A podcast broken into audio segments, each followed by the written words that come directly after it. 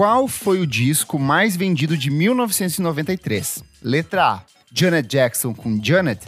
Letra B, Aerosmith com Get a Grip. Letra C, Mariah Carey com Music Box. Ou letra D, Nirvana com Inútero.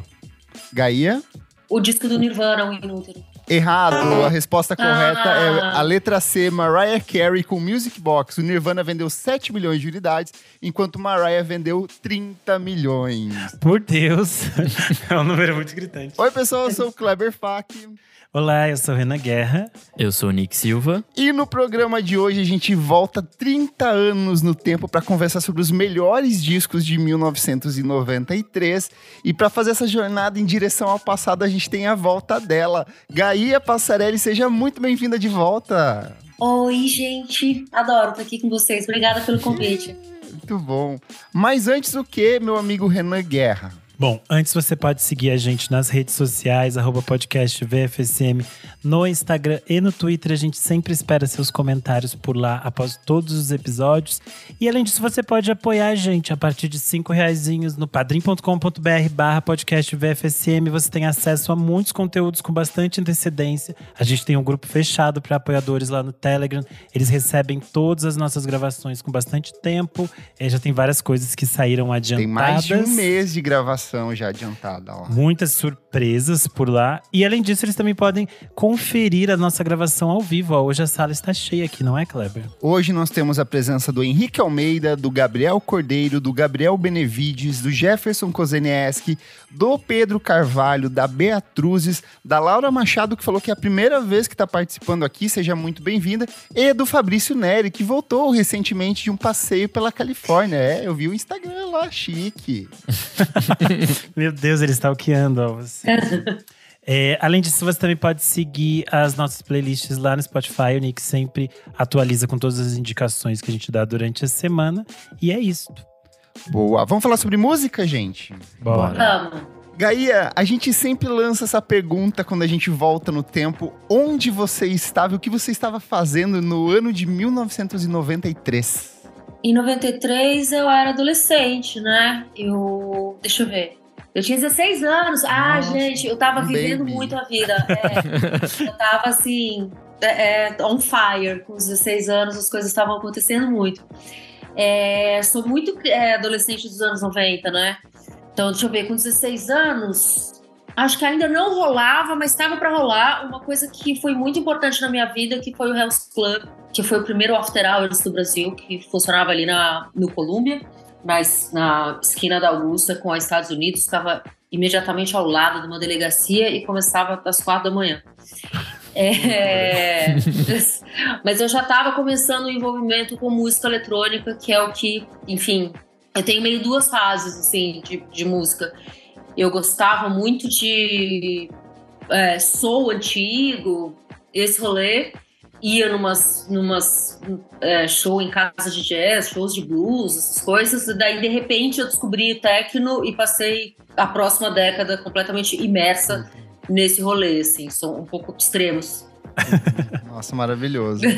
Aqui em é tudo aqui em São Paulo, né? Isso que você tava falando. É, ali, você falou na esquina da, da Augusta, né? Tudo aqui em São Paulo. É, eu sou nascida em São Paulo, morei aqui a vida inteira, então tava super aqui.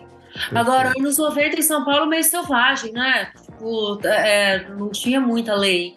A gente, menor de idade, entrava nos bares. Ah, com 16 anos eu tava trabalhando no Cais. Era isso, que era um bar de rock ali na Praça Roosevelt. Eu servia cerveja nas madrugadas. Gente, que.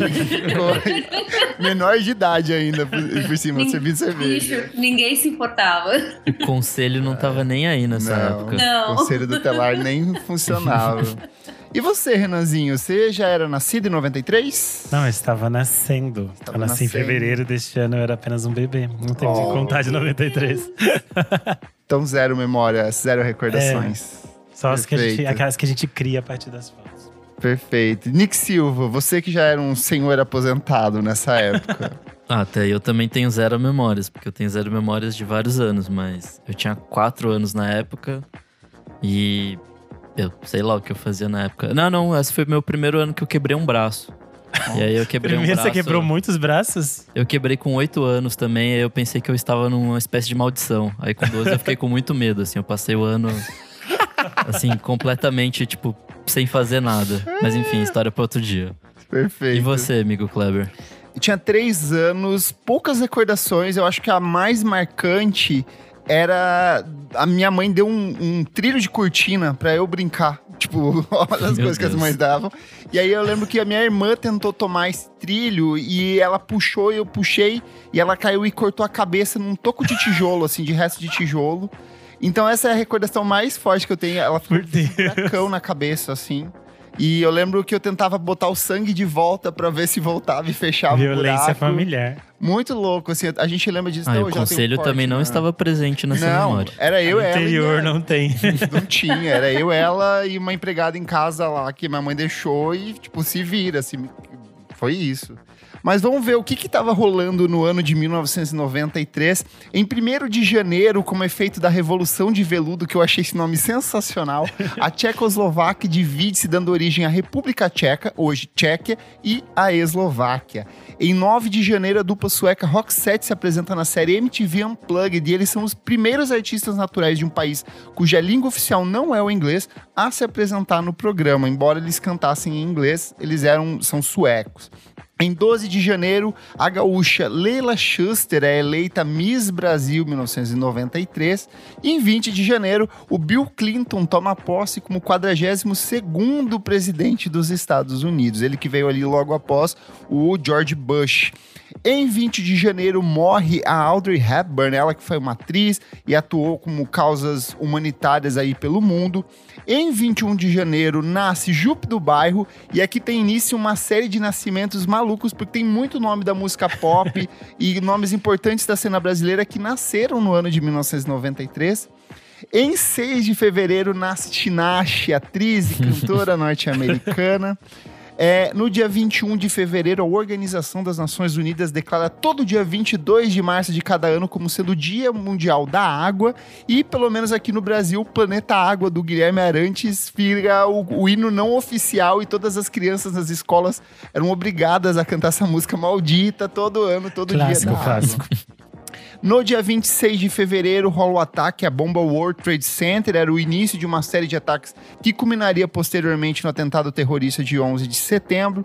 Em 22 de março, a empresa de hardware Intel lança o primeiro processador da família Pentium. Olha só, ainda Que ali lindo. 30 anos. No dia 14 de abril de 1993, é fundada a banda Backstreet Boys, dando início ali a um sucesso gigantesco da, dessas boy bands dos anos 90. Em 16 de abril nasce o Chance the Rapper, que é nosso querido rapper estadunidense. É, no dia 21 de abril, tem um fato curioso que é a realização aqui no Brasil do plebiscito, onde seria decidido o novo sistema de governo que seria é, é, gerenciaria o Estado brasileiro. E o plebiscito indicou que o Brasil continuaria a ser uma república. Na época tinha um movimento forte para ser um regime parlamentarista. E aqui começa a ter uma articulação muito grande também da volta da, entre aspas, família real que Sou os voltou a se doidinhos do articular. bairro. É, Tem tentando- vários, não, mas tem várias pessoas que a gente não considera doidinhas hoje em dia e estavam fazendo campanha pela monarquia. É. Joga aí no YouTube que tem esses vídeos dos anos 90. Você fica assim, meu Deus, essa essa parecia tão querida, tá aqui defendendo a monarquia. É, eu lembro super disso na TV e era uma coisa que a gente discutia. Enfim, a sociedade toda estava discutindo, assim, e tinha mesmo muita gente fazendo campanha pela volta da monarquia. É na minha bizarro. casa, ninguém era partidário dessa ideia. No dia 7 de maio nasce a MC Tá. No dia 26 de julho nasce a Ariana Grande. E aí, no 23 de julho, o- um fato bem triste, que é a chacina da Candelária, no Rio de Janeiro, onde sete pessoas foram mortas. E mais lá na frente a gente vai ter outra chacina também muito impactante nesse mesmo ano. Em 1 de agosto, a moeda brasileira passa a ser o cruzeiro real, né? Então, mil cruzeiros são é, igual a um cruzeiro real. E é também um princípio do que seria depois transformado no plano real pelo Fernando Henrique Cardoso. Em 6 de agosto, nasce a nossa queridíssima produtora IAEG. Em 29 de agosto acontece aí, ó, a chacina de Vigário Geral no Rio de Janeiro, deixando 21 pessoas mortas. As imagens são bem impactantes de todos os corpos, assim, tipo, nos, nos caixões abertos ali. Então, é uma, uma, imagem bem representativa desse período. Em 31 de agosto é fundada a Organização Criminosa Brasileira Primeiro Comando da Capital, o PCC. Tem até data aí específico. No dia 25 de setembro nasce Rosalia, nossa querida cantora, compositora e produtora espanhola. No dia 15 de outubro, o Prêmio Nobel da Paz é atribuído a Frederic de Klerk e Nelson Mandela, por conta das articulações ali é, pelo fim do apartheid na África do Sul. No, entre os dias 15 e 17 de outubro, Michael Jackson realiza dois shows no Brasil pertencentes à sua segunda turnê, a Dangerous World Tour, no estádio do Morumbi. Então, assim, várias imagens icônicas desse período. No dia 31 de outubro, morre o ator River Phoenix, irmão do Joaquim Phoenix, ele que nasceu em 1970 e era amiguíssimo do Milton Nascimento. Eu acho essa história sempre muito fascinante, como eles eram amigos. No dia 1 de novembro nasce Pablo Vittar. No dia 3 de novembro, outro grande show rolando muito forte por aqui, que é Madonna, que faz seu primeiro show no Brasil, na cidade de São Paulo, com a turnê The Girly Show. No dia 30 de novembro nasce Mia Goff, atriz e modelo inglesa e neta da atriz brasileira Maria Gladys. Tem que sempre falar esse fato curioso aqui. No dia 2 de novembro, de dezembro, morre Pablo Escobar, traficante-chefe do tráfico internacional de drogas dos anos 70, 80 e 90 e fundador e líder do cartel de Medellín. E por fim, no dia 4 de novembro, morre um dos nomes mais importantes e malucos da história da música, que é o Frank Zappa. Vamos para os discos brasileiros, então, minha gente. Eu quero perguntar para Gaia, da listinha aqui, qual é o, o seu favorito? Qual que mais te chamou a atenção no ano de 1993? Eu lembro muito do Tropicália 2 do Caetano Veloso do Gilberto Gil, que foi tipo, saiu na imprensa horrores, foi muito, muito, muito falado. É, o disco do Chico Buarque também, Para Todos. É que, cara, eu venho de uma casa que ouvia isso, né? Uhum. Então esses eram os discos que acho que faziam parte do, do dia a dia ali. Posso puxar o meu favorito dessa lista? Pode, por favor. Sepultura com Chaos AD. É, meu lado roqueiro grita aqui, porque é um disco tão, tão fantástico. É, eu acho que é o disco que meio que consolida o Sepultura não apenas dentro da cena brasileira, como na cena internacional. Tem muito artista gringo que é apaixonado pelo Sepultura. O Dave Grohl já deu entrevistas é, onde ele fala que o Sepultura é uma coisa que tipo, mudou a, a forma dele de ouvir música. Tem Refuse Resist, Territory, Slave New World, é, Caio Vaz. É, tem uma edição desse disco que sai com Polícia dos Titãs, que é um caso raro Excelente. deles cantando em português, que é excelente, assim. Um baita disco que meio que sai um pouco do thrash metal, vai mais pro groove ali. E, cara, e vai abrir passagem para um outro trabalho deles fantástico, que é o Roots, que é o trabalho seguinte, assim. Então, sou completamente apaixonado aqui. Eu quero destacar dessa lista aí o disco da Maria Bethânia cantando Roberto Carlos, gente, as canções que você fez para mim, que é, é, uma coisa preciosa aí da, da, do cancioneiro brasileiro. Renanzinho É um ama, né, Renan? Muito lindo e é o álbum dela mais vendido da história. Ele fez mais de um milhão de cópias, ele bateu o número de venda do Alibi. E é tão, foi tão sucesso que no ano seguinte ela lança a versão em espanhol né, do disco, que é Las Canciones que Hiciste para mim. Ó. E continua fazendo sucesso. É um, é um trabalho bem importante que é, várias faixas do, desse disco continuam sempre presentes no repertório dela, tipo Fera Ferida, por exemplo. Ai, eu São amo. faixas que ela acaba retornando bastante. Eu lembro que foi. Fera Ferida foi música de abertura da novela, né? É Fera Ferida, né? Foi, E eu, e eu lembro que eu me cagava de medo daquela abertura, porque É que tinha eu acho tipo que, um... se eu não me engano, não era ela que cantava aquela, aquela versão específica.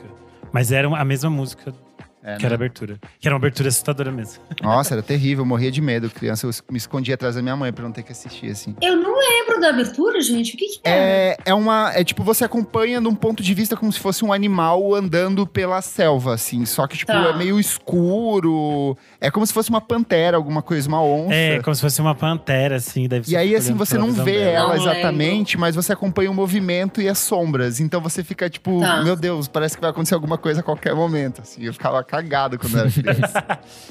Nossa, pensando aqui, acho que o que eu mais ouvi dessa, desse ano foi o Descobrimento do Brasil. Legião Mentira, Urbana. Legionner.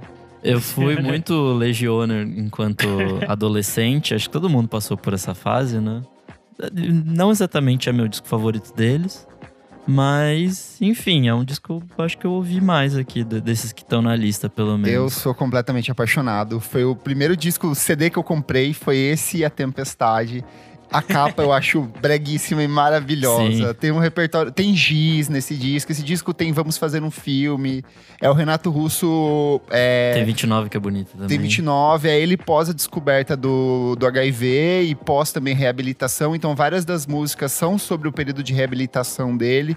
Então, eu acho que é um disco muito bonito mesmo. Assim, inclusive, quem nunca ouviu Legião Urbana, eu acho que é um bom caminho pra começar, assim, que são várias músicas. Tem perfeição dentro desse disco. Então, assim, só hits pra mim. Eu fui bem Legianer também, uma Aí, época, ó. mas o meu disco preferido é o anterior, que é o Quatro Estações, que eu ouvi Ah, esse é bom. muito, muito. Um que eu, quando eu era adolescente, é todo adolescente idiota. Eu amava o disco do Arnaldo Antunes, Nome, porque ele é todo conceitual. É o primeiro disco do Arnaldo Antunes em carreira solo, e ele não é exatamente um disco, ele é mais uma performance, um projeto artístico, onde ele declama alguns poemas, e o disco foi lançado também em fita VHS, com umas ilustrações, tinha umas animações assim, é muito tosco. E eu lembro que eu ficava no meu quarto fazendo umas pinturas, umas poesias, assim, nossa, completamente ridículo, mas eu ouvi muito esse na época. Falando de Arnaldo Antunes, é, tem o, o Titano Maquia, o disco dos Titãs desse Ai, eu ano, que é super na esteira do grunge, assim, que inclusive a gente Pesado. é produzido pelo Jack Andino, Uhum. e que teve uma recepção, pelo menos o que eu lembro na época, que ele teve uma recepção mixed, assim, tipo, Sim. Sim. fãs dos Titãs não curtiram muito, e ao mesmo tempo a galera que era fã de Nirvana, e que, sei lá, curtia o Jack Andino por algum motivo, também odiou o disco, então Uhum. ele ficou ali meio. Mas os Titãs tem, tem essa- tiveram essa coisa de experimentar muito também, né, ao Sim, longo da sim. carreira, de não ter medo de mudar de um disco pro outro. O, o Nando Reis deu uma entrevista já falando que esse foi um Ah. dos discos que ele mais teve dificuldade de se entender dentro da banda. Assim, ele tem só uma música, se não me engano, dentro desse disco, que eu acho que é 32 Dentes ou alguma coisa do tipo. E aí ele falou que ele não conseguia entender qual que era a proposta ali. E, tipo, ele foi se guiando pelo resto da banda. Mas posteriormente foi um dos primeiros sinais que ele entendeu que estava na hora de deixar o Titãs ali. Que ele falou que já não estava mais se adaptando à proposta deles. Esse disco é o primeiro, né, sem o Arnaldo. E é isso que o, que o Kleber falou. Tem essa tensão do Nando de já começar a decidir, tá na hora de sair.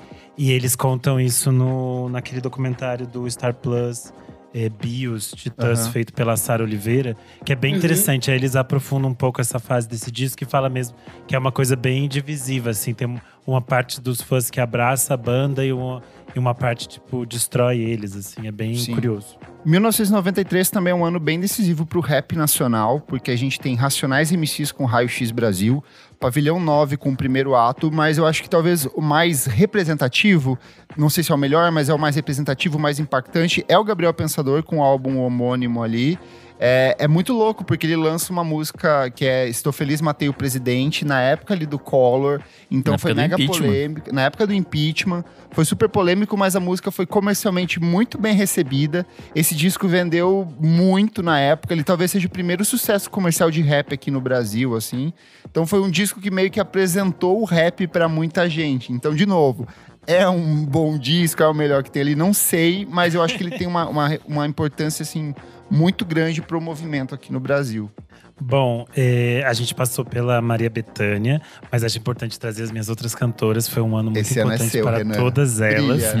É, além da Bethânia, que é muito fundamental, tem esse disco em vinil. A gente também tem o Chamado da Marina Lima, que eu acho que é um disco muito bonito e muito refinado e muito bem produzido, assim. Eu acho que é um momento. Esse início todo de anos 90 para Marina Lima é, tipo, muito interessante, enquanto muitas cantoras ficaram presas naquele. É, aquele bonde anos 80 e ficaram fazendo as mesmas coisas. A Marina fez coisas muito interessantes.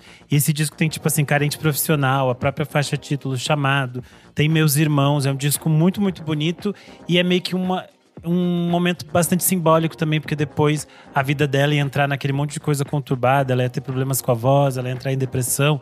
Então acaba que sendo o, o último grande disco dela nos anos 90, mesmo sendo o início da década, porque depois a vida dela fica meio turbulenta. Ai, amiga, eu não sabia. Eu nunca mais vou falar mal do acústico agora. Eu não sabia dessa história. Ela fica sem voz, você sabe disso. É por isso que ela tá Eu não sabia, jeito. eu pensei que ela só tava cantando mal. Não sabia que Não, tinha todo ela- um negócio. Depois ali. do abrigo, ela entra numa depressão profunda. Ah. Aí ela tem um monte de problemas nas cordas vocais. É, a gente nunca sabe direito. Tem várias histórias sobre o que aconteceu. E aí ela acabou realmente perdendo a voz durante um bom tempo. Depois ela volta. Tanto que o primeiro disco que ela volta, ela tá, tipo, cantando meio. é quase um spoken word, assim, porque ela não consegue mais cantar naquele nível. Hoje em dia ela já melhorou muito, assim, mas ela continua trabalhando bastante ainda as cordas vocais dela, porque é super Chocado. complexo. Além disso, em 93 a gente tem O Sorriso do Gato de Alice, da Gal Costa, que é um dos meus discos preferidos dela. Eu acho um disco absurdo de lindo, assim. É um ano em que ela, durante a produção desse disco, ela perdeu a mãe e ela continuou produzindo esse trabalho. E dá pra entender, dá para perceber muito dentro desse disco é, toda essa dor de, de uma perda muito simbólica, assim. É, você percebe que as músicas são mais melancólicas, elas são mais, mais introspectivas, só que acabou que esse disco foi meio que engolido pelo tamanho que o show posterior ao disco tomou. Que é o show dirigido pela Gerald Thomas, em que ela mostra dos os seios é, que o Brasil vira o caos, ligam pra Dercy pra perguntar dos peitos da Gal Costa. Aquelas coisas todas que a gente sabe. E aí eu acho que no meio das polêmicas todas, às vezes as pessoas esquecem de voltar nesse disco e ver o quanto ele é bonito, assim. Porque é muito curioso que é um disco muito grandioso, muito é, bonito e, e- e potente, com faixas lindas, como Errática, Mãe da Manhã, Nuvem Negra. Só que depois disso a Gal meio que se fecha, assim, ela fica um bom tempo. Parece que fugindo dessas polêmicas, sabe? Tentando evitar esses novos repertórios dela, entrando depois naquela fase que é tipo fazer as mesmas coisas de sempre, sabe? Se repetir. E eu acho meio, meio triste, mas esse disco é muito, muito bonito. Perfeito. Eu tenho dois aqui que eu separei, que eu gosto demais. Quando eu comecei a ouvir o Indie BR, assim, e descobri o Midsummer Madness e outros projetos cariocas ali, tem dois discos que são essenciais para a cena independente brasileira dos anos 90. O primeiro é o Second Come com You. É um disco que serviria de base para muita banda dessas guitar bands brasileiras ali dos anos 90. E o que eu mais gosto é o Pelvis com Peter Greenway's Surf. É um disco que, que pega Teenage Fan Club com uma pegada mais surf, que é uma galera toda carioca ali. É muita gente em estúdio, mas é um disco totalmente lo-fi, assim. Então, recomendo muito quem quer revisitar essa cena brasileira independente do começo dos anos 90. São dois trabalhos, assim, essenciais.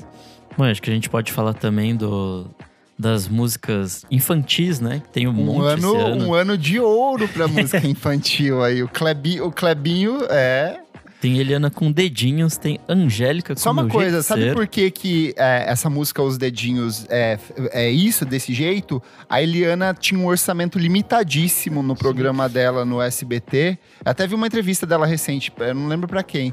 E aí ela tinha que fazer todas as coisas que ela fazia naquele espacinho muito pequeno. Então os dedinhos era porque era a única coisa que ela podia fazer naquele espaço, sabe? Então todas. Limitação criando a arte. olha É, só. ela tinha. Ela, a- a- o SBT mudou todas as coisas. O Silvio Santos não queria dar chance pra ela mais, porque ela era cantora, né? Ela vinha do Meia-Soquete, Patotinha, essas coisas. E ele não queria dar chance pra ela como apresentadora infantil. E daí ela diz: "É, Eu faço com o que tiver. Me dá um, um pano de fundo aqui e eu vou fazer. E ela fez, deu certo. E é engraçado que esse disco, inclusive, se você vai ver, eles, é tudo música de. hum, É domínio público, assim, clássicos infantis. Sim. Porque, obviamente, eles não queriam gastar dinheiro com canção também. E deu certo. Vendeu mais de 300 mil cópias, assim. Então foi muito bem sucedido. Eu só dela. queria pontuar que vocês estão muito bons de pauta, porque essas são todas são informações que eu definitivamente não tinha. é. Vendo disso da Eu Eliana, era assim, Eliana tipo, e uau. Angélica. Mas segue, Nick, que mais que tem aí de infantis? Teve também Sandy Júnior com Tô Ligado em Você. Se eu não me engano, é um dos primeiros, né? É É daquela terceiro, fase se eu não me ainda. engano. essa, é a, essa é a falta que a Isadora faz, ela nos É, informações. Ela teria o Sandy complemento aí, que a Isadora é fã de Sandy Júnior.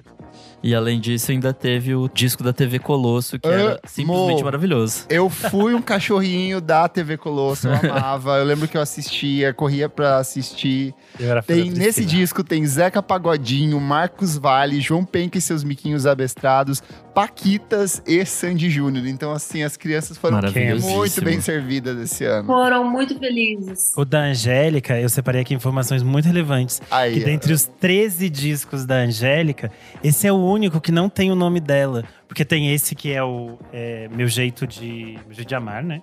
meu jeito de ser. Meu Jeito de Ser. Aí ela tem um de 99, que é o Angel Hits e Amigos. E todos os outros 11 discos se chamam Angélica. Angélica. Mas esse disco foi muito sucesso, que ele marca a passagem dela da manchete pro SBT, que ela vai virar, tipo, ícone infantil. E ele tem uma. Se você pegar lá, tipo, a ficha técnica, as composições é, tipo, nomes malucos. É, Fernanda Abreu, Evandro Mesquita, Ivo Meirelles, Paula Toller, Jorge Israel, Fausto Fawcett. Eu falei assim, os anos 90, quem pensar em chamar o Fausto Fawcett e escrever uma música infantil aqui pra Infantil, né? Tipo, porra. Todas as pessoas.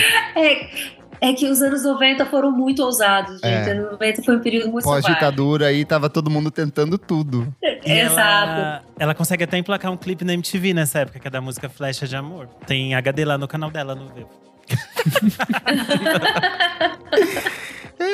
É, você falou do Fausto Fawcett, tem disco dele esse ano. Foi Tem. o único disco que ele lançou, ele não, não, não lançou mais depois. Base Sim, é o Instinto.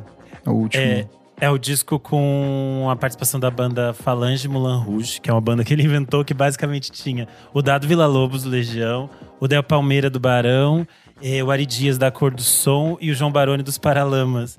Eh, esse ano vai ter Inédit Brasil, o Festival de Documentários Musicais. Eles vão exibir um documentário chamado Fausto Fawcett na Cabeça, do Vitor Lopes. O Inédito começa dia 14 de junho. É, grande parte das coisas são presenciais, mas algumas exibições são online. Então vale ficar de olho na programação, porque eu acho que além desse documentário que deve ser muito interessante, tem outras coisas bem legais por lá. O Inédit entrou muito no roteiro, né? Do, do, do- no roteiro cultural do ano, assim. É Sim. sempre muito legal. Tem muita coisa legal na programação. Um dos discos que eu mais amo do Itamar Assunção sai nesse ano, que é o início né, da trilogia do Do, do, da Mário Assunção, Bicho de Sete Cabeças, é, esse é o volume 1. Que é com as orquídeas do Brasil, né? O- Isso, que é a banda feminina que ele forma e eles vão produzir três discos, os outros dois saem em 94. Nessa fase, eh, o Itamar estava bem próximo da Rita Lee. É a fase que ela tá separada do, do Roberto de Carvalho, é uma fase meio nebulosa na vida dela, essas coisas todas. E ela acaba fazendo essas outras amizades, digamos assim. E eh, Bicho de Sete Cabeças, a gente vai ter uma música que se chama Vem Até São Paulo, que tem participação da Rita Lee que é muito bonitinho, que tem ela imitando alguns sotaques de São Paulo, e no final ele fala: Vem até São Paulo, São Paulo tem Rita Lee.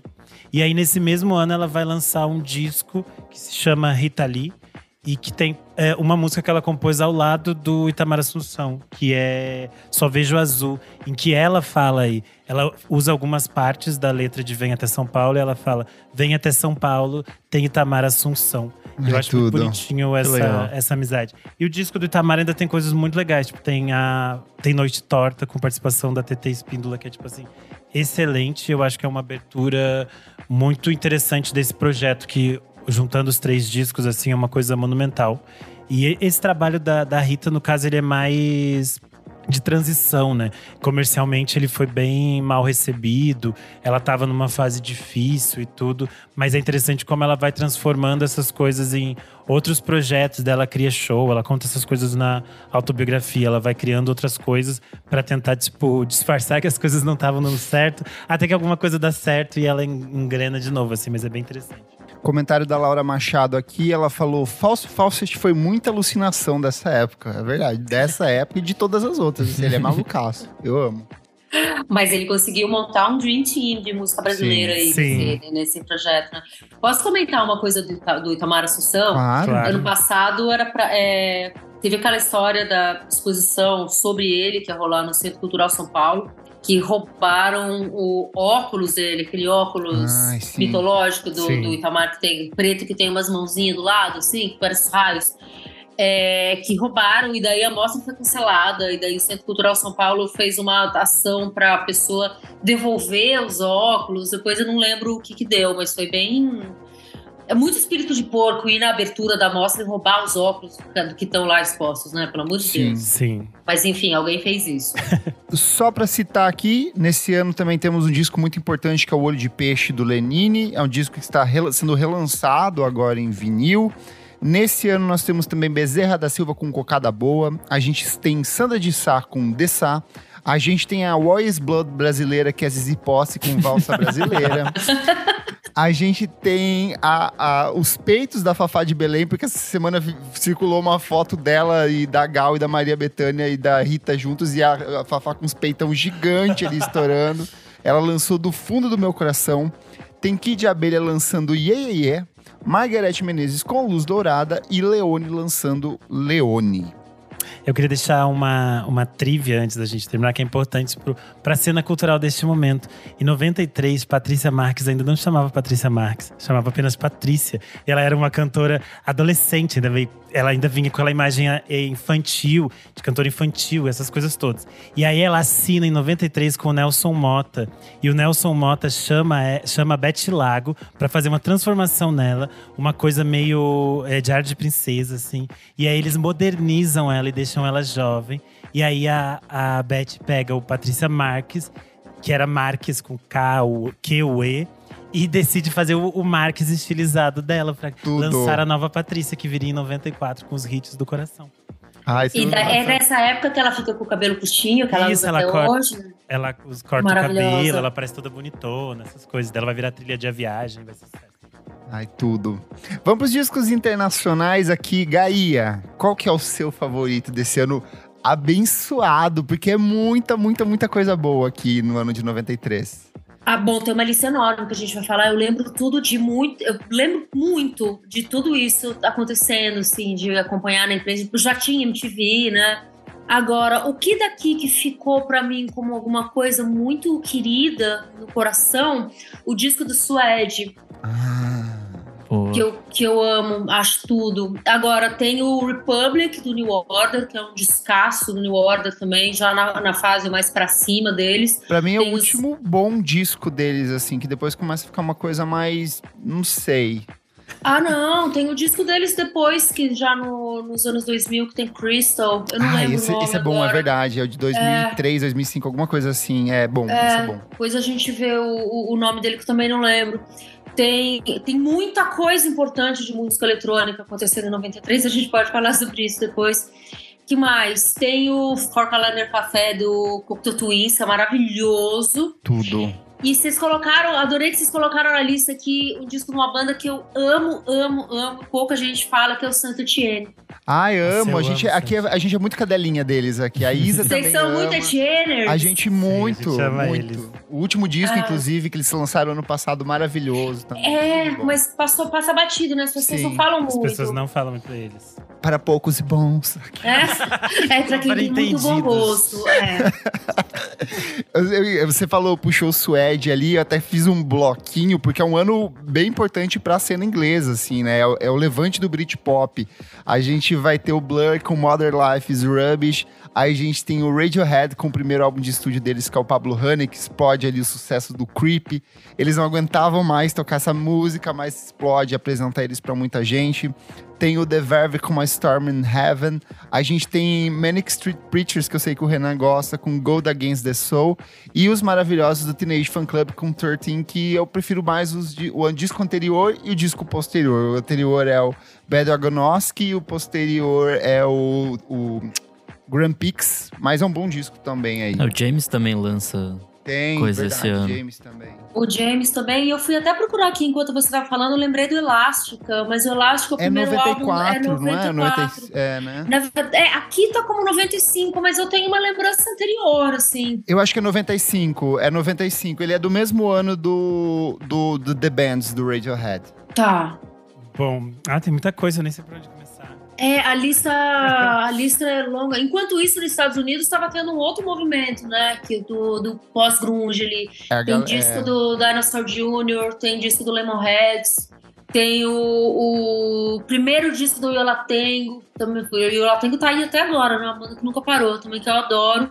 Ah, o nome tá, é, tá errado. É, É, Taiola é Tengo, mas é o. Pains. É, é o Pain nesse. Ah, tá. Não é o primeiro. Eles, o primeiro é dos anos 80 ainda, se eu não me engano. Eu errei aqui. Nossa, eles têm mais, que, mais Eles tempo de têm carreira mil ainda. Eles têm 40 anos de carreira. É muito surreal isso. Mas esse, esse de- deles de 93, o Painful, é tipo um álbum É de muito transição, assim. É. É um dos meus preferidos, tá no meu top Sim. 5 deles.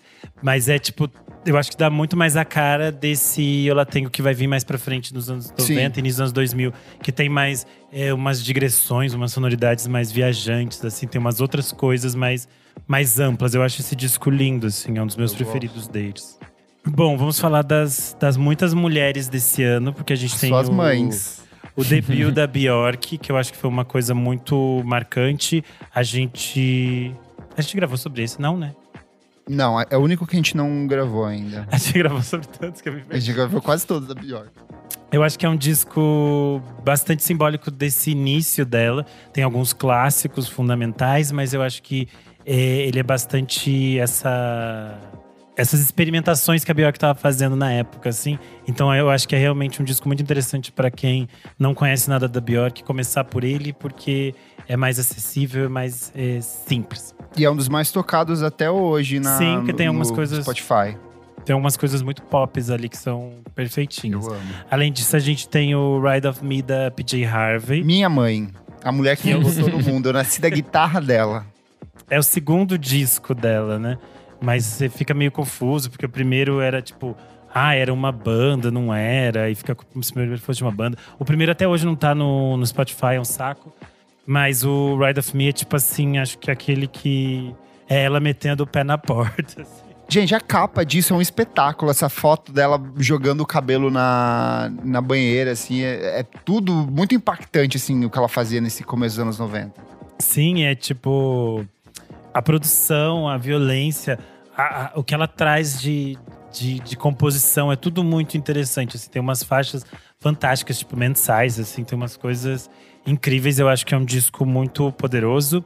A gente também tem o Last Splash da, do Breeders. Ai, tudo. Maravilhoso. Também ouvi muito. Ai, esse Cannonball. disco Foi muito sucesso, foi muito sucesso. Esse foi um Foi dos que eu que- descobri na MTV. Eu lembro que o clipe de Cannonball passava, assim, com uma regularidade. Todo dia de manhã, assim, ele passava. Então, ali… Passava horrores, sabe? Nossa, esse é um dos shows que eu me arrependo de não ter ido. Que eles vieram fazer uma turnê de Last Splash aqui. Aqui? Eu não lembro disso. Tocou no Cine Joia. Ah, não lembro disso. Fa- é, faz um tempo já, em 2000, meio dos anos 2010, assim. Entendi. Mas, porra, chateadíssimo de não ter ido. Além disso, a gente tem a Liz Fayer com Exile em. Nossa, essa é minha outra acho- mãe, a minha mãe americana, é essa. Gente, é, é muito, eu acho muito louco, assim, porque esse disco ele foi recebido meio misto, assim, na época, mas ele é meio que a base pra tudo que a gente tem desse rock de mulheres hoje, assim, na cena norte-americana, Snail Mail, é, a Phoebe Bridgers, todas elas bebem muito desse disco. Eu acho que. É, Soccer Mommy é um disco que trata muito dessa questão da sexualidade da mulher de um jeito, às vezes, muito explícito e que as pessoas não estavam acostumadas na época, assim. A poética da Liz Fair nesse disco é, assim, uma coisa fantástica. Ela pega todos os problemas, todos os relacionamentos merda que ela tinha e ela transporta de um jeito, assim, muito cru. Eu acho fantástico esse disco. aqui. Eu também tenho uma percepção que a Lisper não, não, não foi tão grande. Nos Estados Unidos é enorme. Sim. E no Brasil, nem Não. tanto, né? Ficou uma coisa restrita a conhecedores ali. Mas, pô, de fato, super influente. Tô lendo um livro sobre. chama The 90s, de um, é, de um jornalista que é o Chuck Klosterman, que fala, enfim, de diversos aspectos da cultura norte-americana nos anos 90. Umas coisas que pra gente não interessa nem um pouco, Uhum. tipo beisebol. Mas, mas tem um capítulo inteiro com- fazendo um comparativo da Liz Fair com a Alanis Morissette. Uhum. A Alanis, aqui a Alanis é muito gigantesca, né? Mas é que aqui a Alanis aparecia, tipo, na Malhação, na época. Exato, é, exato. Foi o disco mais vendido do ano. Eu não lembro qual que é o, o ano de lançamento do disco, do, do maior disco da É Alanis. o- 95. 95, é depois, então, tá. A gente também tem em 93 o Whatever da Amy Mann. Eu sempre falo dela por aqui. Eu acho que esse disco é excelente para quem não conhece nada dela e não quer começar pela trilha de Magnolia e ir por outros caminhos. Pode começar por dessa. aqui. É porque ela, nem ela mesma aguenta a trilha de Magnolia. É, mas é um disco super bonito, tem algumas faixas é, super acessíveis. Acho que ele tem mais a ver com essas coisas meio out pop que estavam rolando nessa época, mas tem umas faixas maravilhosas, tipo Stupid Thing e tal. É, eu sou muito fã da Eminem, então vale vocês conhecerem. E eu puxaria aqui pra fa- falar das minhas mães, a Sheryl Crow, que eu sempre falo aqui no, no programa, com o Tuesday Night Music Club.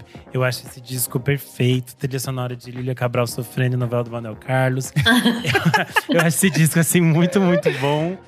É, que ele tem essa coisa, essa pegada country, mas ele tá muito conectado com todas as coisas que estavam rolando de, de rock alternativo nesse começo dos anos 90.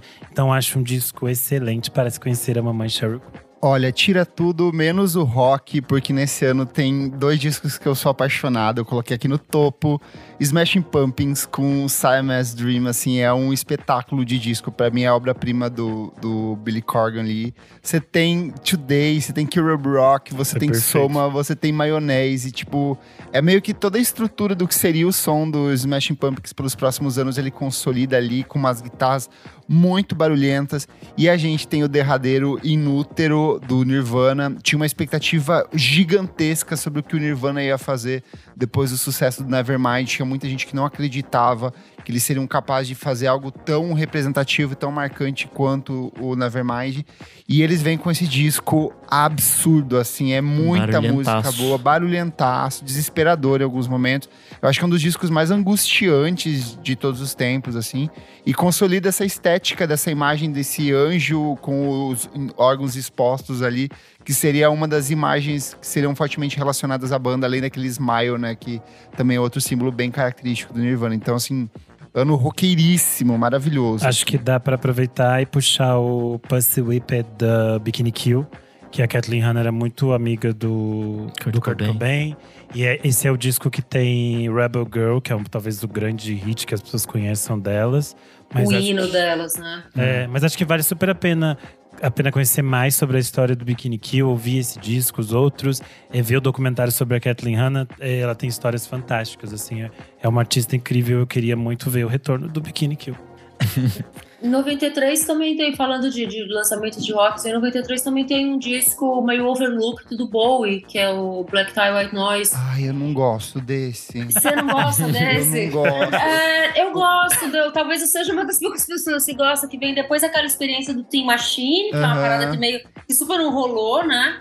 E, e, que ele retoma a carreira solo dele na época que ele tá também meio casando com a irmã. Sim. Marca esse momento, assim. Mas é um disco que eu gosto. Tá? A música de abertura, a Jump Day Say, é muito legal. É, esse ano de, de rock a gente vai ter também o On and the Kill Taker, do Fugazi, que é um puta discão, é o terceiro Nossa, maravilhoso. Deles. Acho que já ali já tá bem cimentada toda aquela cena de hardcore ali do. Da costa oeste dos Estados Unidos. E aí, nessa época, vai surgir outras coisas legais que Não, são... Costa Leste, Costa Leste, eles são de Washington. E aí vão surgir coisas legais que são um braço desse post-hardcore, que é o math rock. Esse ano a gente tem o Polvo com Today's Actives Life. É o segundo disco deles e é maravilhoso, assim. É, é esquisito que tenha sido lançado pela Merge, mesmo nos anos 90, mas é, uma, é um selo que hoje em dia é grande e tem bastante coisa interessante. Mas naquela época eles estavam total imersos nesse rock esquisito. E aí também tem o primeiro do Dom Cabaleiro, o For Respect, que é uma banda de Pittsburgh fudidaça, assim. É, eles foram lançados pelaquela Touch and Go Records, que nos anos 90 vão fazer um monte de coisa interessante, tipo Big Black, é, Butthole Surfers, Jesus Lizard, todas essas paradas, assim. Estavam é, nesse selo, e enfim. É, são, são coisas legais de math rock. Eu procurei mais coisa, mas não achei. Acho que 94 e 95 vão ter mais coisas legais. Eu acho muito louco, porque é um ano muito voltado pro rock, mas a gente tem algumas coisas bem especiais quando a gente vai pro R&B. É um ano que a Mariah lança o Music Box, disco mais vendido deste ano tem um dos meus favoritos da Janet Jackson, que é o Janet. Esse disco, assim, ó, é putaria, é sexo, é. é isso que eu ia dizer. Transa, ela tá com tesão de, assim, muito de tesão, milhões. É um assim, tesão que tá... começa na imagem de capa com ela sendo abraçada por. Tipo, tem aquela imagem dela sendo abraçada pelo ex-marido dela na época, assim, segurando os peitos dela. Ah, é... ela tá que tá. Tem a Tony Braxton com o auto-intitulado, que é um descasso. Que é outra que tá sempre assim, com tesão assim. Sempre. Milhões. A periquita ali, ó, pegando fogo. Elas estavam todas sedentas, essas mulheres maravilhosas. Maravilhosas. Nossa, Tony Braxton pra mim é muito trilha sonora de filme de comédia romântica dos anos 90. Ai, total, assim. tocava muito. E tem também o Terry Trans D'Arby, que é um cara que tocou muito nessa época, ele tem o Symphony or Them, assim, então são obras essenciais. Mas quando a gente vai pro hip hop, é um ano brilhante, assim, é, é, é, fantástico, porque é um ano. Eu sinto que é um ano em que os produtores começam a entender essa coisa da melodia de uma forma um pouco mais aprimorada dentro do, do, do rap, né? A gente tem em 1989 o De La Soul e o Beast Boys brincando com a questão dos samples, e aqui a gente vai para uma coisa mais instrumental, de refletir mais sobre o processo de produção para além das rimas. Então a gente vai ter o Wu-Tang Clan com Enter the Wu-Tang Clan 36 Chambers é um disco essencial pro Esse é rap, um dos discos mais bem produzidos da história. A gente tem o A Tribe Called Quest com Midnight Marauders, é fantástico. O Snoop Dogg estreando com Dog Style, que é um disco assim, se você parar pra ouvir as músicas, a composição, a forma como ele usa os samples nesse disco é uma coisa assim sensacional. O De La Soul lança o Bulone Mind State também desse disco. E aí a gente vai pras meninas. Queen Latifah com Black Rain e Salt and Pepper com Very Necessary, que são dois discos assim essenciais pro gênero. Mas tem um, é, dois em especial que eu separei aqui, porque é quando a gente consolida esse conceito de jazz rap, que é uma coisa que é muito característica hoje em dia, é uma coisa super popular na, na- até dentro do YouTube, a questão lá do Lo-Fi Beats é uma coisa que deriva desse jazz rap. E a gente tem dois discos que são meio que pioneiros e revolucionários nesse sentido. Que é o Guru com Jazz Maths Volume 1, que é um discaço que usa samples de, de jazz para compor as bases do, do trabalho. E o Diggable Planets com Reaching a New Refutation of Time and Space. O Diggable Planets é uma banda que um dos integrantes depois daria origem ao Shabas Places que é um, tipo um puta projeto de rap experimental assim que eu gosto bastante. Então, um ano bem servido pra quem curte rap. Só aproveitando essa, pe- pegando essa tangente aí, foi esse momento, era uma coisa que chamava, era o acid jazz, que era esse Sim. hip hop misturado com jazz, o hip, às vezes muito melódico, com, muito, com um monte de samples. Teve aquela. Como é que? Teve Guru também. Não sei se Guru tem algo lançado em 1993, mas tem, enfim. Tem um monte de coisas importantes nesse momento. E esses artistas vieram todos em combo pro Brasil, para uma edição do Free Jazz. Daí eu não sei se é 94, mas meio nesse período. Também vieram todos se apresentar meio de uma vez, assim, foi bem legal. Ah, perfeito. É, nessa coisa assim tem também o Jamiroquai, que vai um pouco mais pro, Ah, é, pro outro é. campo, mas. Mas é, eu acho que é, é o mesmo É. sentimento, de alguma forma, assim, desse olhar pro jazz, pro groove, pro soul, Sim. pro funk, né? é, o Emergency on Planet Earth, eu acho que, é o- se eu não me engano, é o primeiro disco deles. É, é muito bom. E aquele, esse é aquele que bombou horrores, que tocava em absolutamente não, todos é os o lugares? de, de Ou é depois? 96, que é Tá. o que todo mundo ouviu. Não importa se você quer ou não, você ouviu É. esse disco. Você quer... Vamos falar sobre música eletrônica, Gaia? Eu tô com uma listinha aqui, enquanto você tava falando, eu tava abrindo aqui. Tem Bora um- lá. E de techno em especial, é um ano muito muito rico, assim. Tem um single do Underworld, Underworld que vai tocar no C6 agora, né? Tem um single que é o Hess e o Cowgirl, que é de 93, que é meio mítico, assim, do Underworld. Isso é antes do Underworld explodir com a trilha sonora do. Transporting, né? Com Born Sleeping. Mas todos os elementos já estão ali, que é essa coisa, essa, esse vocal falado por cima, que é, uma- é meio uma, uma poesia, meio umas palavras. E uma coisa sempre muito melódica, é, muito hipnótica, mas também muito dançante. Tem o hit de techno da época, que é o Acid Eiffel, que tem outro disco do Underworld aqui. É, em 1993 estava rolando muito uma coisa que chamava ambient, que era uma música eletrônica mais melódica para você ouvir em situação de chill out. E um dos grandes desse momento era o Future Sound of London, que tem um álbum desse ano. 93 é o ano do Camargue, do CJ Bolland, que é um clássico do techno, que eu imagino que se toca nas festinhas até hoje funciona muito bem. Tem o Prodigy, já o Prodigy vai estourar um pouquinho depois. é, O Prodigy ficou grande a ponto de passar na MTV, né? Sim. Mas sim. em 93 Mas era, era já mais tavam- tarde, era já 97, 98 que eles tocavam bastante, né? Que foram. Aqui É, no o Brasil. Prodigy é uma coisa bem. Tocou aqui no Brasil, tocou muito na MTV. Tinha excelentes videoclipes, assim. Eles tinham uma coisa visual muito bem amarrada também, né? Que acho que funcionava. Sim. Mas o Prodigy era interessante porque eles não foram suavizando muito o tipo de som que eles faziam para atingir maiores públicos, né? Pelo contrário, me parece que foi ficando cada vez mais agressivo, assim, mais violento. Uma hora sumiu. É, quem tava rolando muito em 93 também, a turma de Detroit, tipo Jeff Mills. É, 1993 tem o Plastic Man, que é o projeto do. Ai, como é que ele chamava? Peraí. Essa época que eles começam a, a migrar pra Europa, né? Que eles começam a se apresentar mais na Europa do que nos Estados Unidos, não era? É a época que a música eletrônica tá muito gigante na Europa, assim, do jeito que acho que nos Estados Unidos meio nunca chegou a ser. É, isso é muito. Isso, isso, é sempre legal de lembrar que a música eletrônica nasce como uma coisa de guetos uhum. negros e gays nos Estados Unidos, tanto técnico quanto a house, mas só vai se tornar um veículo de massa para ter eventos enormes e discos nas paradas de sucesso na Inglaterra, na Europa toda, mas principalmente na Inglaterra, no momento que eles são momento que eles atravessam o oceano, assim, que a parada realmente acontece. Mas 93 ainda é um ano muito underground da música eletrônica. Todas essas coisas que eu tô falando é uma parada muito de pista de dança, assim. Uhum. Sim. É, a gente gravou o programa VFSM 234, As Raízes Negras da Música Eletrônica, que a gente fala desse processo dessa, da migração deles para a Europa. Maravilhoso. Com quem que vocês falaram? Com a Paulette Linda Self. Tudo. Tem um outro disco muito lindo também, de 93, gente, numa banda nessa, nessa história do Amish, uma banda chamada Sabres, é, Sabres of Paradise. Que, enfim, quem é velho lembra. Ai, aí eu tô anotando tudo que você tá falando. eu vou te mandar esse. vou te mandar esse, esse link aqui, que é da onde eu tô puxando agora. 1993 também tem o DJ Hell, que foi o que tocou muito sim, no Brasil depois. Sim. Lançou um disco chamado Copacabana ficou meio é, apaixonadão pelo Brasil. Mas eu estou falando mais do techno, de house, eu teria que dar uma, uma pesquisada por aqui também. Eu coloquei alguns aqui que eu gosto bastante. Ah. Um é o Polygon Window, que é o projeto paralelo do FX Twin, que ele lançou Surfing on Sine Waves, que é um disco que ficou meio que perdido. Depois ele, foi, ele, ele, saiu, se não me engano, ele saiu em vinil. Aí alguém comprou esse material e colocou na internet. E depois que ele foi lançado oficialmente de fato. Tem o Orbital com Orbital 2, que é um disco que eu gosto bastante também. E o Outcare com Inacu... In... Esse nome é difícil. Incumbula. Incum... O Incunabula. É. Incun... É. com Incunabula. Meu Deus, que difícil.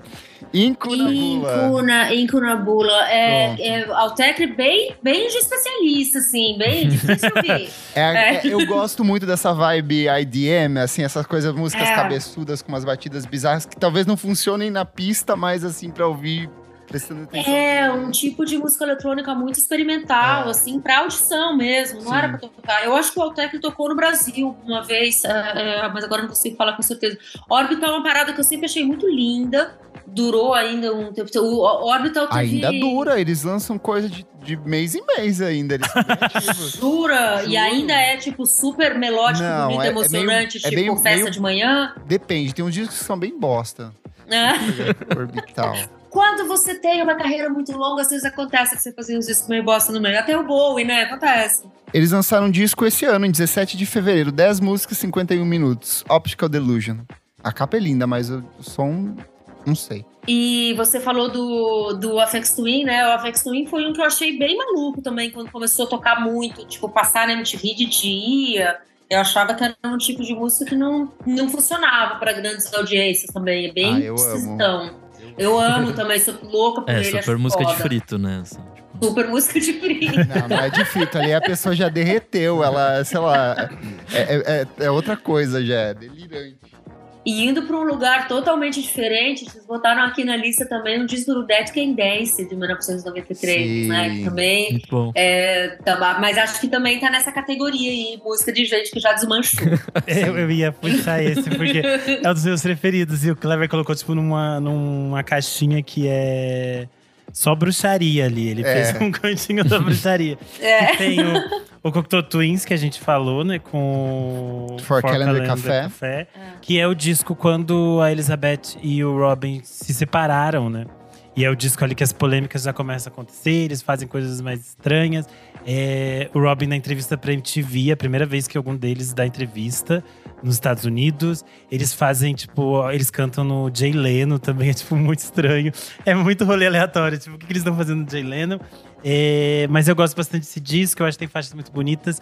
E é o disco que depois eles vão refazer várias faixas em taiwanês junto com a Fei Wong pro disco dela que a Fei Wong é aquela atriz que trabalha com Wong Kar Wai em Amores Expressos e tal. Até tocam dos covers dela do Cocktail Twins no filme. É excelente, vale buscar mais. É, o Kleber colocou aqui nesse bololô também a Kate Bush com é, The Red Shoes, que é um disco que é Eu meio. Não gosto desse. Eu não acho ruim, é que tipo. perto das outras coisas da Kate Bush, ele fica meio esquecido É. ali, fica ali, o sapatinho vermelho ali no canto do quarto. Mas acho que é um disco bonito, junto com esse disco ela lança um curta-metragem que chama The Line, The Cross and The Curve. Tem participação da Miranda Richardson. E é curioso que se vocês pegarem os créditos desse álbum, também vocês vão ter, tipo, os nomes mais absurdos tocando pra ela, assim, tipo, Prince, Jeff Beck, Eric, Eric Clapton. É tipo assim, ai, tá ali, ele tava no estúdio, eu chamei meu amigo, ele veio tocar. E do. do Dead Can Dance, o Into the Labyrinth, é tipo o grande disco deles que faz tipo virar hit internacional, porque eles são é uma dupla australiana, a Lisa e o Brandon. E eles, eles eram da 4AD, sempre foi tipo música de bruxa, meio estranha, gente maluca é, ouve. satanista já, já, já ultrapassou. Era sempre coisa assim, sei lá, o personagem mais esquisito do filme do Greg Araki vai sempre citar Dead Can Dance, essas coisas todas. E aí, no início dos anos 90, o... a 4AD tinha uma parceria com a Warner nos Estados Unidos, alguma coisa assim. E eu sei que eles conseguiram fazer um grande lançamento desse disco nos Estados Unidos e virou um grande sucesso. Vendeu 500 mil cópias. Meu e aí, Deus. tipo, eles ficaram gigantescos, só que eles começaram a se separar. Eles já estavam meio distantes. O Brandon tava vivendo, tipo, numa ilha, em algum lugar remoto, sei lá, fazendo o quê. Essas coisas. E a Lisa, tipo, começou a ir pra outros caminhos. Então depois ela vai fazer trilha sonora de filme, ela faz trilha sonora do Gladiador, ela faz um monte de coisa. Eles retornam já nos anos 2000, eles estão até fazendo turnê. Mas eles tinham parado, sei lá, porque eles estão senhorzinhos e alguém tinha pegado Covid, essas coisas. Gaia, Ah, eu vou ler a pergunta aqui. O Vinícius já respondeu ele, mas vou fazer aqui. É, Gaia, viu o Afex Twin tocando debaixo da mesa no Free Jazz de 2001? vi o Apex Twin no Free Jazz 2001. É, eu não lembro dele debaixo da mesa, mas eu lembro que ele não entrou no palco. E era, enfim, uma provocação que ele estava fazendo ali, do tipo, eu sou esse artista que não aparece, eu uso máscara, ao mesmo tempo distribuía aquela, aquela máscara do, do rosto alterado dele Sim. para Ah, eu amo. de Com aquele papel sorriso para as maldito. pessoas, com aquele sorriso esquisitíssimo, é bem demoníaco, assim. E, mas foi super criticado também na época, um monte de gente acho que muito não entendeu, tipo, ah, mas se ele não tá no palco, então ele precisava estar ali? Não, é exatamente isso. Se pá, não precisava estar ali mesmo. E ele é um, ele é uma figura, acho que ah, talvez uma das figuras mais interessantes dos anos 90, assim, de Com é, ele, sei lá, e, aos limites da música, sabe? Uma pessoa muito foda, um pensador da música também. O cara fazia o E- próprio sintetizador, ele desenvolvia o próprio programa pra compor as músicas. Ele é É, maluco. faz- fazia muitas próprias coisas, e daí teve um momento, foi, foi durante os anos 90, né? Teve um momento que ele deu uma hypada, ele lançou uns videoclipes muito fodidos, muito maravilhosos pra ver até hoje. É, e depois deu uma super desaparecida, por, meio por escolha própria, né? Sim. Não sei que, o que ele faz. Mas daria pra fazer um programa inteiro só falando dele. Total. Sim. Eu quero puxar um outro bloquinho aqui, que é o bloco do shoegaze, do dream pop, das guitarrinhas Amo! Vivo barulhentas. pra isso! Porque é um ano maravilhoso, porque Slowdive lança Sovlak, que é uma das coisas mais bonitas que eu já ouvi na minha vida, assim, é um disco fantástico. Tem o Catherine Will com Chrome, que é um disco barulhentíssimo, e o Server Driver com Mescal Head. Server Driver que tocou aqui, acho que foi o pessoal do Balaclava quem trouxe eles pro Brasil aqui primeira vez. É, é- é aquela pós, pós My Bloody Valentine ali que lança o Loveless em 1991, então várias outras gravadoras foram atrás de artistas que tivessem uma sonoridade parecida, assim. Então, um ano muito bem servido nesse sentido. Post-rock começa a ganhar um pouco de forma também nessa época, com Stereolab, Disco Inferno, é, Pran, esse tipo, esse tipo de coisa que tava rolando ali, mas acho que só depois mesmo que vai. É, mas é, depois que ele fica um pouco mais robusto ali. É, Nessa leva, a gente não pode esquecer de falar de um, disco, de um dos discos mais bonitos de 93, que é o do Maze Star. nossa, Ai, sim. Sim. Senão a gente ia esquecer aqui, ele é tipo assim, perfeito, gente. Quem não ouviu esse disco tem que sentar agora e ouvir esse disco, assim, porque ele é absurdo de lindo. A voz da Hope Sandoval está, tipo assim, é, sublime. Eu acho que é um disco que vale a pena você mergulhar de cabeça e descobrir todos os detalhezinhos dele, porque é um disco que você entra assim e viaja total. É o disco que tem, que tem Fade Into You, É, gente. é o É. grande hit deles nesse, nesse momento. é muito lindo e, e, e continua soando muito bonito. Assim. Uhum. O Jay Macy's do, do Dinosaur Jr., que lança um disco em 93, né? Muito tempo depois ele vai gravar uma, a cover definitiva de Into You. A única cover definitiva que vale a pena é a dele. é muito linda.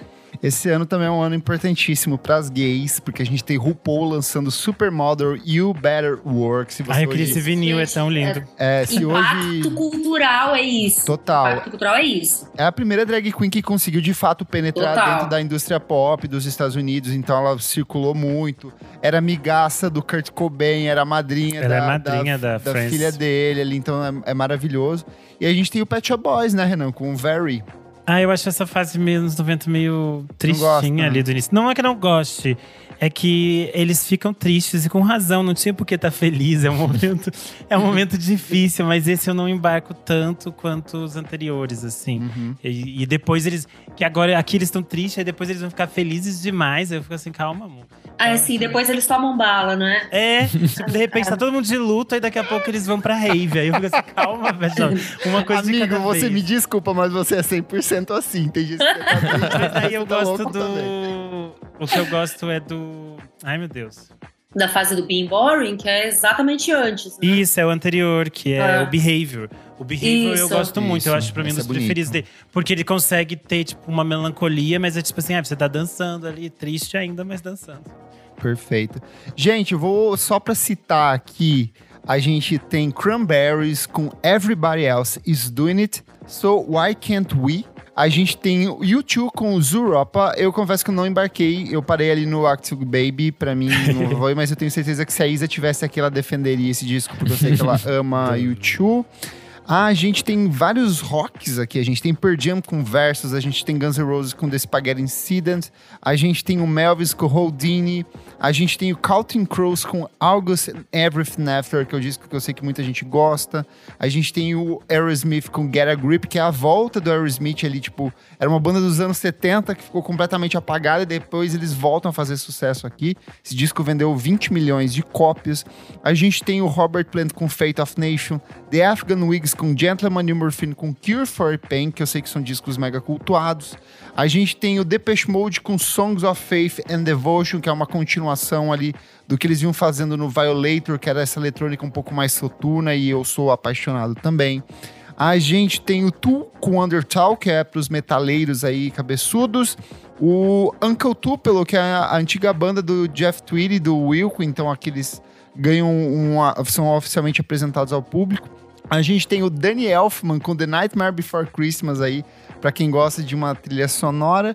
E tem também é, o Ace of Base, que tocou muito, não entendo até hoje porquê, mas foi um fenômeno na época com The Eu Sign. acho que eles dão o tom do que vai ser a Eurodance. É, É, tipo, É exatamente isso. E é super legal. É um house music pop ali. Sim. Super pop. Esse pensa sueco, né? Eles são, eles são a terceira banda sueca que mais vendeu na história, depois do ABBA e do Rock 7.